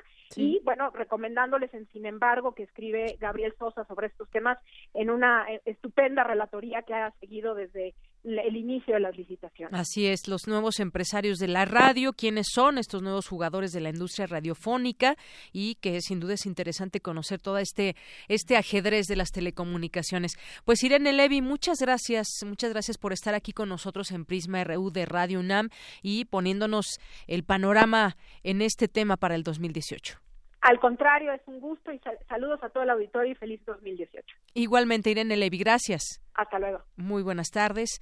Ella es especialista en telecomunicaciones. Pues sí, muchos temas, muchos temas que habrá que ir eh, analizando poco a poco cómo cómo van cambiando porque tiene que ver también directamente con temas de tecnología y más este de las telecomunicaciones.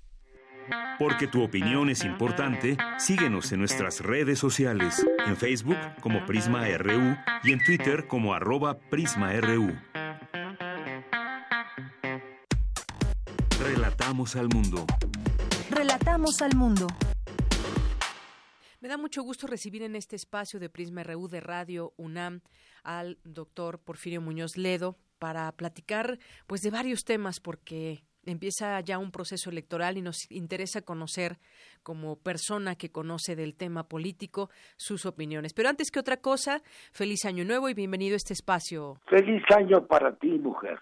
Lo mejor.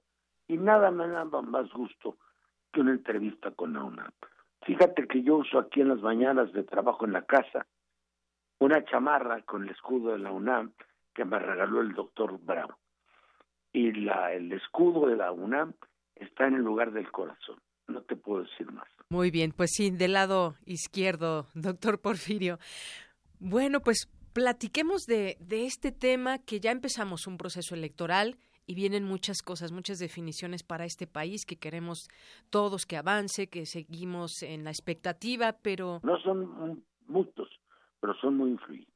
Muy bien. Bueno, ¿cuál, ¿cuál es su perspectiva para este proceso? Yo leía con atención una entrevista que hoy publica el Universal donde usted dice que es fuerte y donde dice que se va a imponer un golpe de Estado. Han hablado varios amigos y les he leído el texto. Dice que tenemos que evitar que se configure un golpe de Estado. Y en otra parte digo que ellos están preparando un golpe de Estado, lo que sí acaba de ocurrir. Ellos no pueden sacar a Mear acá le cambiaron de nombre y le llaman como Myth, más, no sé cómo llaman. No, más es loco, ¿no? Sí, no, más no. Myth, José Antonio Myth. No, no, Meade. En castellano todas las letras se pronuncian. Es una característica del castellano, salvo la H muda. Bueno, entonces, Meade. Me, meade, meade entonces, dejamos José Antonio Meade. Eso puede. Entonces hay que parar una elección de pararla con ciudadanía, con valentía, con inteligencia, con razones, con apego a la ley. Y es lo que estamos haciendo. Estoy toda la mañana he estado trabajando con mi grupo que estoy formando, que son 15 hombres y 15 mujeres, los más destacados de México, porque vamos a hacer un planteamiento ante el, ante el INE y luego frente al Tribunal Federal. O se fiscalizan los recursos o nos vamos para adelante. Nos vamos para adelante contra el INE. El INE tiene que empezar a actuar desde que comience el año, digo, ya comenzó calendáricamente, pero no laboralmente. Y el TRIFE también. Si ellos no cumplen su deber de elecciones limpias y auténticas, son traidores a la patria, porque ellos se deberá una insurgencia popular y la posibilidad de un golpe de Estado. Es lo que digo en el artículo y en este sentido, pues el INE jugará un papel muy importante. Como usted dice, ya eh, pasamos de ser un instituto federal a un nacional. El INE tiene que cumplir su función legal. Si no la cumple, crea un problema mayor en este país. Que me oiga Lorenzo Córdoba, que estoy buscando por teléfono, por cierto. Vamos a crear un grupo de 30 mexicanos, mexicanas y mexicanos, que estamos preparando un documento para irnos al IFE, no tomándolo, pues somos 30 y somos no tan jóvenes para entrar de manera violenta, ni es nuestro propósito, de manera comedida y de manera legal. Y si no nos responde, nos vamos de la Corte Interamericana de Justicia. Una vez me voy a Washington, al Consejo de Derechos Humanos de la ONU, pero no nos vamos a dejar. Que el público que me está oyendo, sobre todo los jóvenes, sepan que no vamos a dejar que pasen sobre la voluntad popular civilmente, inteligentemente, legalmente, pero no lo vamos a permitir. Oiga, Porfirio Muñoz Ledo, el panorama el respecto de lo que tenemos ahora, es decir, varios partidos políticos que contienden con un precandidato y ahora hay también independientes.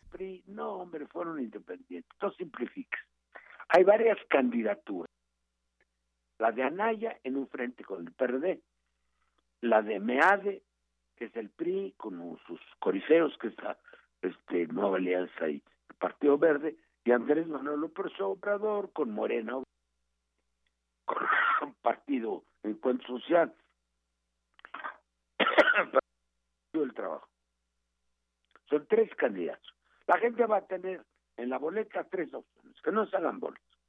O vota por MEADE, que es el más de lo mismo, en un sentido absolutamente corrupto, de corrupción de las instituciones, lo que estamos viviendo. Hay ahorita ocho exgobernadores del PRI en la casa. ¿A qué joven se le puede ocurrir votar por un partido que tiene ocho exgobernadores en la casa? Oiga, oiga, pero, pero Meade se excusa en decir que él no es del PRI. Bueno, pero es candidato de ellos. Y dice, abracen, abrácenme, quiéranme mucho. Él es peor que eso. Él es de los que ordenaron sobre el PRI. Es de los tecnócratas que han hundido en este país que no son sino burócratas con diplomas del ITAM. Es lo que son. No tienen ideas ni soluciones. tienen catálogos de soluciones. ¿Me entiendes? Una y se les trató a consultar al jefe como los burócratas, en este caso el Fondo Monetario Internacional. Que quede claro para el país. Yo no sé de veras. Cosas en todo el mundo, entiéndanmelo aquí, por el dinero que mete el gobierno en la prensa. Oiga, Porfirio Muñoz Dedo, y por otra parte, pues una izquierda dividida, ¿cómo, cómo le vamos a hacer ahí para... Usted dice, tengo el... Está bueno la alianza con el PAN, por posiciones, lo están haciendo bien, no los critico. La izquierda es López Obrador, esto es obvio como la luz del día. El PRD hace mucho que no lo presenta. Mira, el primer presidente del PRD fue Cuauhtémoc Cárdenas. El segundo fue Porfirio Muñoz Ledo. El tercero fue Andrés Manuel López Obrador. Y la cuarta, Amalia García.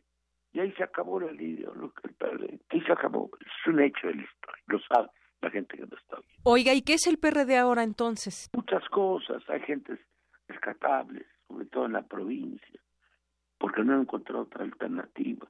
Pero se ha adelgazado terriblemente. Yo estoy tratando de convencerlos todavía de que no sean la careta del pan, es lo que son, la careta del pan. Sí, el palillo de dientes del pan, perdóname que te diga. Bien, y bueno, ahora decía usted, no, ¿cuál es independiente? Sin embargo, la figura pues resurgió, e incluso tenemos a una indígena que va a competir. Yo tengo peleando incluso en contra de la mayor parte de la izquierda y de los partidos desde el año, ahora verás, antes del 2000, la primera agenda que fue la del 98. Tengo peleando por los candidatos independientes, creo en ellas. Pienso que son un desagüe del sistema. Está claro, de acuerdo con dictámenes internacionales, que México está obligado a permitir que todo el mundo pueda aspirar a un puesto público en condiciones de igualdad. Artículo 19 de la Carta de Naciones Unidas, por cierto. Entonces yo estoy a favor, lo que pasa es que nadie da el tamaño. Y si lo dan, bueno, benditos, bueno, los usarán para combatir contra otros. No son auténticos, por dos. El Bronco es una gente relacionada con lo peor de los intereses económicos del norte del país. Y Margarita, muy buena mujer, por cierto, pues es la mujer de Calderón. Es una decisión del PAN. Los independientes no son. Son sin partido, que es otra cosa. ¿Independientes de qué y de quién? Hay que preguntar. Claro. Oiga, eh, dice usted que López Obrador es la la verdadera izquierda en este caso en México. Yo no usé ese adjetivo. Yo soy muy prudente en lo que digo. Digo que es el hombre que más está situado en el espectro de izquierda contemporánea del mundo. Lo acaba de decir Corbyn, que estuvo en México, que es el líder de la izquierda del Partido Laborista de la Gran Bretaña. Acaba de declararlo ayer, pues si lo hayas leído. Claro, tiene un conjunto de propuestas que son más avanzadas que las otras tiene algunas concesiones porque hay clases, grupos, etcétera, que se asustan, ¿no? Pero estructuralmente es un cambio fundamental para el país. Y bueno, también está Cárdenas, que es de izquierda, usted, doña Ifigenia. Ifigenia le voy a hablar ahorita. Vamos a estar en su casita de Puerto Vallarta. Estamos nosotros trabajando porque gane la izquierda. Con paciencia, con seriedad, con sobriedad sobre todo, pero estamos trabajando por eso. Desde su punto de vista, López Obrador sería la opción para 2018? Es una obviedad, mujer. Es una obviedad. Electoralmente. ¿Me imaginas votando por mí, por Meade, a mí? Realmente no, no lo veo votando por Meade. ¿Me imaginas votando por Anaya? Mucho menos. Bueno, no, no es peor, de lejos. Entonces, si hay tres nombres en la boleta, ¿por cuál vas a votar tú? Tú también vas a votar por Andrés Manuel, mujer. Obviamente no vas a votar por Meade, ni vas a votar por nadie. Como decía aquel actor mexicano, Cantinflas, no se hagan bolas, que luego imitó Carlos Salinas. No se hagan bolas, hay tres nombres en la boleta. Escojan desde ahora. Y vayan revisando, a lo mejor dan, a, alguien a un repunte. Pero Meade no. Anaya aprueba este, Andrés Manuel Sobrado tiene un año de estar arriba en las encuestas. Entonces, ¿dónde está el bronco? Quieren de confundir a la opinión pública. Ahora, que no digan que Andrés Manuel no cuida a los jóvenes. Andrés Manuel ya tiene cuatro secretarios de Estado nombrados de menos de 30 años. Aguas. Cuatro secretarios de Estado menos de 30. Eso da una capilaridad bárbara. Los subsecretarios de 28, directores generales de 25, de parlamento de 23. Es un golpe bárbaro a favor de la capilaridad. Y luego el único plan completo de escolaridad de preparatoria obligatoria en serio, pues, Manuel, pues está demostrado con números, eh, ya es la voluntad política. Oiga, Porfirio Muñoz Ledo, y viene, pero viene también el zarpazo mediático. Decía usted de las encuestas, pero luego las maquillan y luego dicen que va ganando MEADE o que ya se está repuntando. Pero ya es tu responsabilidad, no la mía. ¿Qué hay contra el zarpazo mediático? La caricia informativa. ¿Qué eres tú? Es decir, decir las cosas de otro modo, mujer. Decir la verdad. Lo que viene aquí el 18, es decir, a, las elecciones del 18, es decir la verdad. Que cada quien asuma su responsabilidad. Es claro que estoy asumiendo la mía en este momento y siempre. Asume la tuya también y di, es. No nada más soy reportera, imparcial, como CND, que son la imparcialidad. No, no, no, no son la imparcialidad. Son muy cargados al norte. Entonces, tú no necesitas ser imparcial, necesitas ser comprometida como informadora. Es lo que pienso. ¿Te parece bien? Pues sí, me, me parece muy bien. Eh, sin embargo, pues sabemos que hay una unión muchas veces de medios o de... Claro, no en la universidad, pero fuera de y, medios que tienen mucho impacto. Ah, leíste mi entrevista en una universidad. Sí, sí, sí, sí, la leí, la leí, me parece que pues usted expresó tal cual lo que usted piensa. Entiendo, porque no la va a leer todo el mundo. ¿Qué espacio tiene? La primera plana. Y luego una foto de casi media página. Yo sé que se puede romper. Mañana estoy en reforma. Mañana. Que me lean. Y el domingo estoy en proceso. El tema que es echarse para adelante. Y no quedarse en medias tintas. Todos a nuestro nivel, en nuestra esfera, con nuestros padres, en nuestras pláticas, en nuestras instituciones. Muy bien. Bueno, pues por ese camino seguiremos muchos que queremos llevar solamente la verdad y en ese camino estamos y lo intentamos. Yo lo sé, se te ve de una gran honestidad profesional. Te agradezco mucho la llamada. Y nosotros también que haya tomado esta llamada. Con la UNAM todo. Sin la UNAM nada. Pues muchas gracias y le mando un abrazo. Hasta luego. Prisma RU. Relatamos al mundo. Porque tu opinión es importante, síguenos en nuestras redes sociales, en Facebook como Prisma RU y en Twitter como arroba PrismaRU.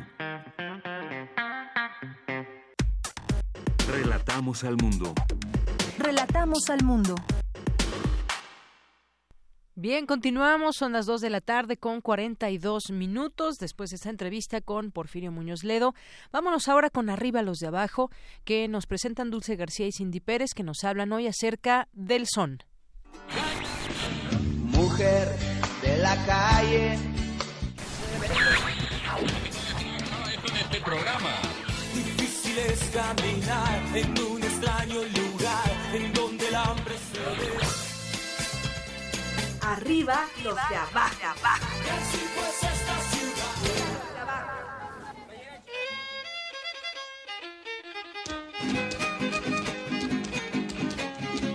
Muy buenas tardes al público de Prisma RU. Hoy, Arriba los de Abajo viajará al bello estado de Veracruz para echarse unos sones y subirse a la tarima a disfrutar el fandango. Y es que Veracruz se distingue por su diversidad cultural y también por su marcado contraste en términos sociales y económicos. En esta región se han desarrollado expresiones culturales como el son, que conjunta la música, la literatura, la danza, la gastronomía y la vida ritual y festiva de los pueblos. Cindy. ¿Qué te parece si empezamos con la palabra de la semana, que precisamente es tarima? De acuerdo con la Real Academia Española, es una zona del pavimento o entablado superior en altura al resto. Aunque en nuestro país la tarima es también un auténtico instrumento de percusión, así como un escenario para el lucimiento de los bailadores en el fandango, Cindy. El son, jarocho y huasteco, identifica a Veracruz de manera emblemática en el mundo. El son jarocho abarca desde la zona del puerto y sus alrededores hasta sus límites con los Estados de Oaxaca y Tabasco, pasando por la cuenca del Papaloapan, la región de los Tuxtlas y la de Coatzacoalcos y Minatitlán, mientras que el Huasteco abarca parte de los estados de Veracruz, Tamaulipas, San Luis Potosí e Hidalgo y porciones pequeñas de Puebla y Querétaro. Sin embargo, las divisiones políticas por lo general no tienen mucho que ver con las fronteras culturales y por ello eh, se llegan a encontrar también una buena cantidad de ejemplos de son jarocho en el estado de Oaxaca, en la zona limítrofe con el estado de Veracruz.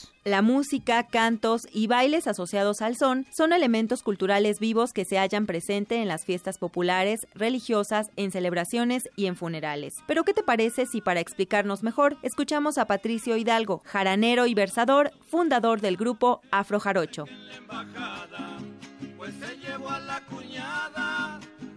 El son jarocho este, es un espacio de, convivencia precisamente.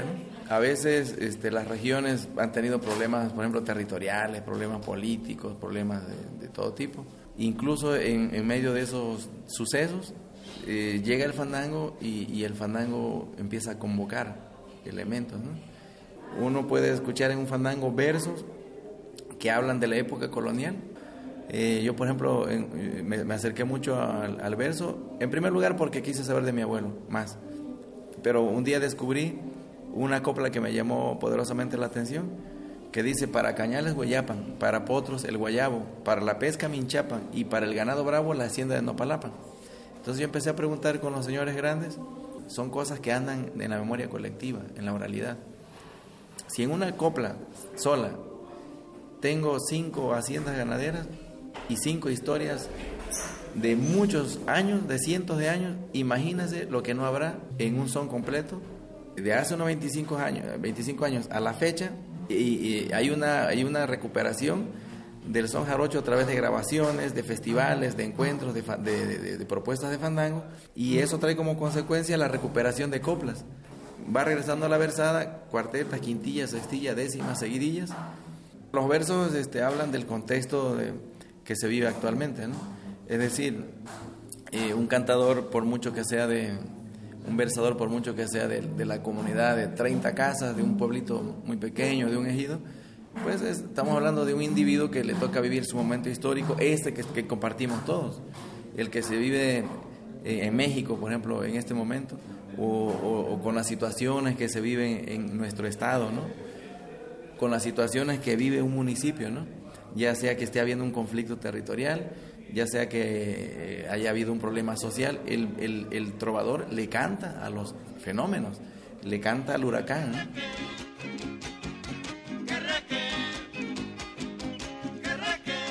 Una de las estrofas más populares en el son jarocho es la décima, la cual aparece en diversos sones y es interpretada de maneras distintas. En un momento nos explicará el músico José Luis. En la Huasteca, en cambio, la presencia de la estrofa de 10 versos se ha desvanecido. Y dice, hoy que me llaman abuelo, me pongo a reflexionar según testimonios, en el fandanguito, mediante el grito de alto la música, se hacía una pausa en la que todos los participantes guardaban silencio para dar lugar a que alguno de los poetas presentes declamara sus décimas. Y con el paso del tiempo, mientras que en la Huasteca esta forma poética cayó en desuso, en el sotavento veracruzano creció y se fortaleció. Para platicarnos más de la versada, escuchemos la plática que tuvimos con José Luis Arauz Aguilar, músico del grupo Trovadores del Bar Vento.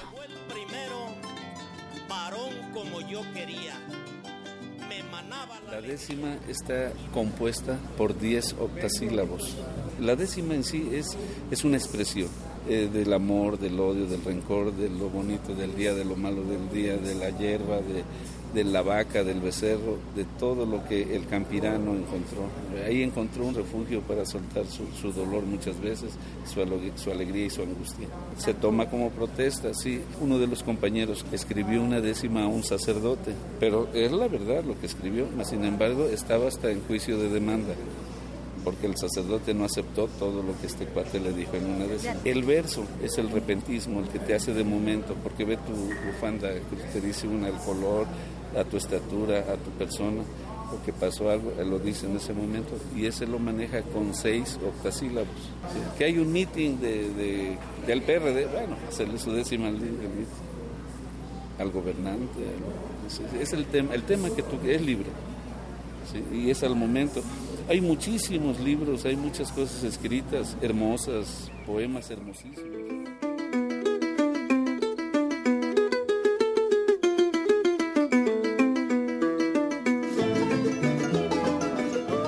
Muchas manifestaciones culturales, el son no es un género que pueda ser interpretado por músicos solistas, es por definición una actividad musical colectiva. Y es también una manera de ver y entender al mundo. Y por fortuna, desde hace años se buscó la recuperación de la fabricación y ejecución de los instrumentos originales, así como la promoción del gusto por esta música entre las nuevas generaciones. Y bueno, hay que seguir escuchando son, así termina hoy esta sección, agradecemos infinitamente que nos haya escuchado y recuerde, arriba los de abajo. Yo soy como mi carana con el corazón de cedro, por eso nunca me quiebro y es mi pecho una campana y en mi trova campirana como el... Relatamos al mundo. Relatamos al mundo. Porque tu opinión es importante, síguenos en nuestras redes sociales, en Facebook como Prisma RU y en Twitter como arroba PrismaRU.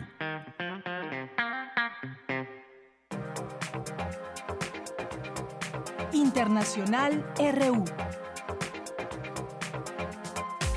En Cuba, durante su visita de trabajo, la jefa de la diplomacia europea, Federica Mogherini, hoy se reúne con el canciller de la isla, Bruno Rodríguez. El propósito es tender puentes y abrir puertas, así como fortalecer el diálogo sobre los derechos humanos, expresó la canciller.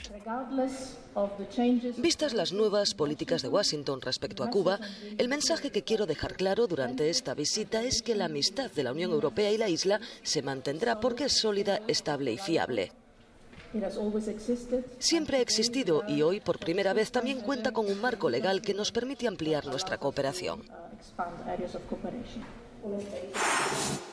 La defensa del ex vicepresidente de la Generalitat, Oriol Junqueras, solicitó que sea puesto en libertad para que pueda tomar posesión de su acta de diputado al Parlamento y reincorporarse a la vida política con normalidad. La Fiscalía, por su parte, defiende la necesidad de mantener la prisión provisional para Junqueras.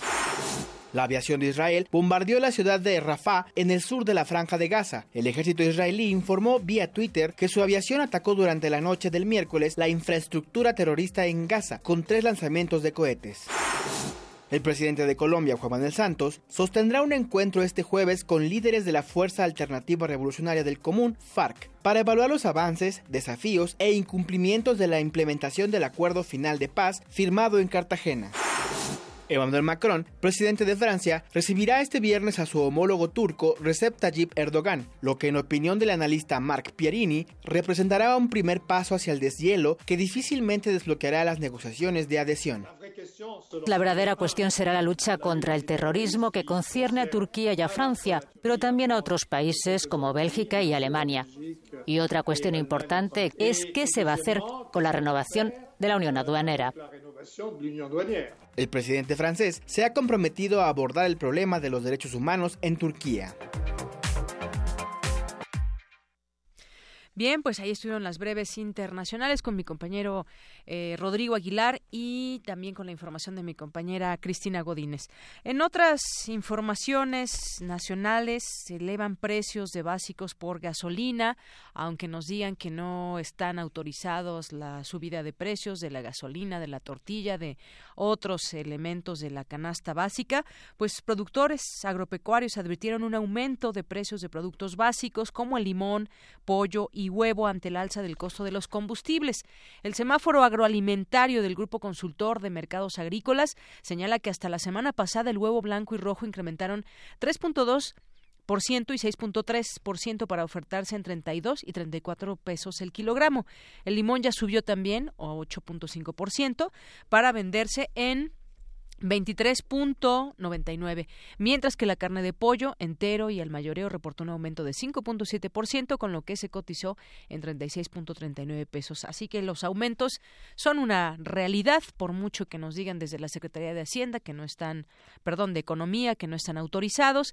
Y bueno, pues ahí va más o menos. El gas LP también, ya un aumento, un nuevo golpe, porque 7 de cada 10 hogares se ven afectados, sumada a la escalada de precios en las gasolinas y las tortillas, el precio de gas licuado de petróleo en cilindro el combustible que utilizan 7 de cada 10 hogares mexicanos para calentar agua y cocer alimentos, subió en los pasados 15 días 7.1% al aumentar de 18.66 pesos por kilo a mediados de diciembre a 20 pesos a partir de este mes de enero de 2018, de acuerdo con distintas cotizaciones realizadas este miércoles en empresas gaseras de la capital. Tan solo en 2017 en la Ciudad de México el precio ponderado del gas LP subió casi 30% al pasar de 14.64 pesos por kilogramo en enero a 18.66 eh, pesos en diciembre. La escalada de precios este año nuevo pulveriza alza a mínimos, dice una ONG, a pocos días de que entró en vigor el nuevo salario mínimo, que es de 88.36 pesos diarios. El aumento que se aplicó a esta remuneración para 2018 quedó pulverizado por las alzas a productos básicos. Pues sí, este aumento que tuvo el salario mínimo pues queda reducido de nueva cuenta a ese salario mínimo que ya no, no rinde porque los productos básicos se han incrementado. El Observatorio del Salario de Salario Mínimo de la Universidad Iberoamericana de Puebla, que dirige eh, señaló que al respecto, aún con el aumento de este año, el mínimo es tres veces menor del monto que debería tener, que es al de menos de 353 pesos por día. Bueno, pues parte aquí de las informaciones que podemos que podemos compartir con ustedes. Alerta el Senado sobre riesgos de la ley de seguridad, algo que también el, el martes pasado aquí platicaba con ustedes mi compañero Jorge Díaz, tema de la ley de seguridad y que en la Corte, en la Suprema Corte de Justicia de la Nación, posiblemente pues se puedan hacer algunos cambios, pero no que se eche para atrás esta ley de, de seguridad eh, interior. La aplicación de esta ley implica la suspensión de facto de derechos constitucionales. Ahorita le voy a decir de dónde viene esta información, ya que el ejército Vean lo que podrá hacer el ejército. Podrá instalar retenes en vías públicas, revisar automóviles y otras propiedades, así como requerir sin mandato judicial todo tipo de información sobre particulares a los órganos autónomos como el Instituto Federal de Telecomunicaciones. Todo ello vulnera diversos artículos de la Carta Magna, en la cual se consagra el respeto a los derechos humanos, entre ellos los apartados 11, 14, 16 y 29, referidos a la libertad de tránsito, a no ser molestados en su persona o propiedades y en la protección de datos personales. Se advierte en un estudio que hizo el Instituto Belisario Domínguez del Senado. Y en este estudio, eh, resalta que la Ley de Seguridad Interior faculta a las Fuerzas Armadas a realizar actividades de inteligencia y hacer uso de cualquier método lícito de recolección de información, con lo que abre la posibilidad de que puedan solicitar datos de particulares no solo a órganos autónomos, Acceso total a la información también. El artículo 31 de esta legislación indica que en materia de seguridad interior, las autoridades federales y los órganos autónomos deberán proporcionar la información que les requieran los integrantes de las Fuerzas Armadas. Bueno, hace aquí una serie de, de señalamientos que pues preocupan, preocupan eh, dentro de esta ley de seguridad interior y que revela el eh, Instituto Belisario Domínguez que hace esta investigación y da a conocer estos resultados. Ello podrá generar tensiones con los poderes estatales y municipales, resalta el instituto. Y algo que habíamos hablado también eh, el año pasado, ya a finales de, de, diciembre, pues era tratar de analizar justamente esta ley. Analizamos y aquí tuvimos voces que la ven con buenos ojos, pero sobre todo también de manera muy crítica y que es parte de lo que hoy de que lo que hoy analiza la Corte y ya tendremos oportunidad también de seguirlo discutiendo. Bueno, y también le agradecemos mucho a todas las personas que nos escuchan. Perdón. Eh, nos llamó Ruth Cárdenas. Eh, que nos dice que le gustó mucho la entrevista a Porfirio Muñoz Ledo. Muchas gracias, Ruth, y por su escucha también. A Adán Ayala, que se comunicó y nos desea un excelente año y comenta que no se pierde noticiario. También Espuma. Muchas gracias, Adán Ayala. Gracias por tu preferencia y a todas las personas que pues que se suman con nosotros. Ya casi nos despedimos. Gracias a todo el equipo que participa en esta semana haciendo Prisma RU. Están eh, mis compañeros Cristina Godínez, Cindy Pérez Ramírez, Daniel Olivares, Tamara Quirós, Néstor Leandro, Rodrigo Aguilar, Arturo González, don Agustín Mulia y aquí en los micrófonos de Yanira Morán. Gracias. Y esta canción con la que nos despedimos, a ver si les gusta. ¿Quién la eligió? La eligieron todos, la eligió Néstor, todos, todos la eligieron. Barata y Descontón del grupo Trolebús por la trifulca del PRD y Morena. Al tripas lo dejaron bien servido para un taco, al greñas a mordidas ya lo desviojaron, el muelas a patadas se quedó chimuelo, el nena ya aparece, muñeca de trapo, llueven los patines, llueven los trancazos, chicles, bolas, mecos, mira cuánto descalabrado.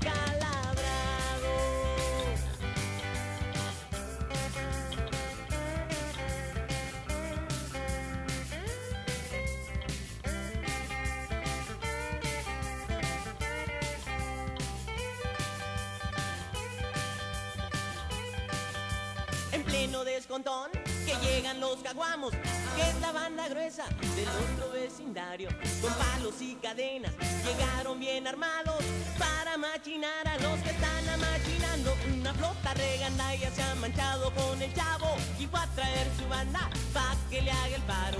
Ahí están los hojaldras, decía bien peinado, les caemos por la espalda y los demás por el costado.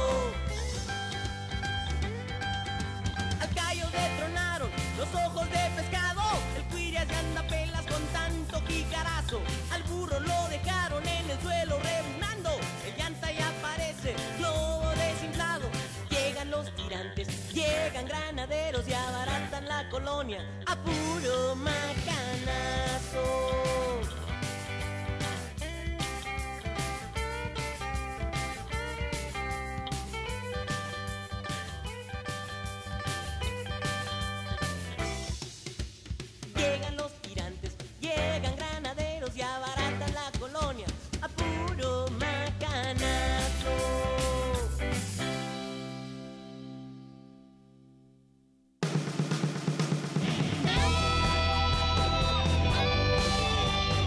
RU. Relatamos al mundo.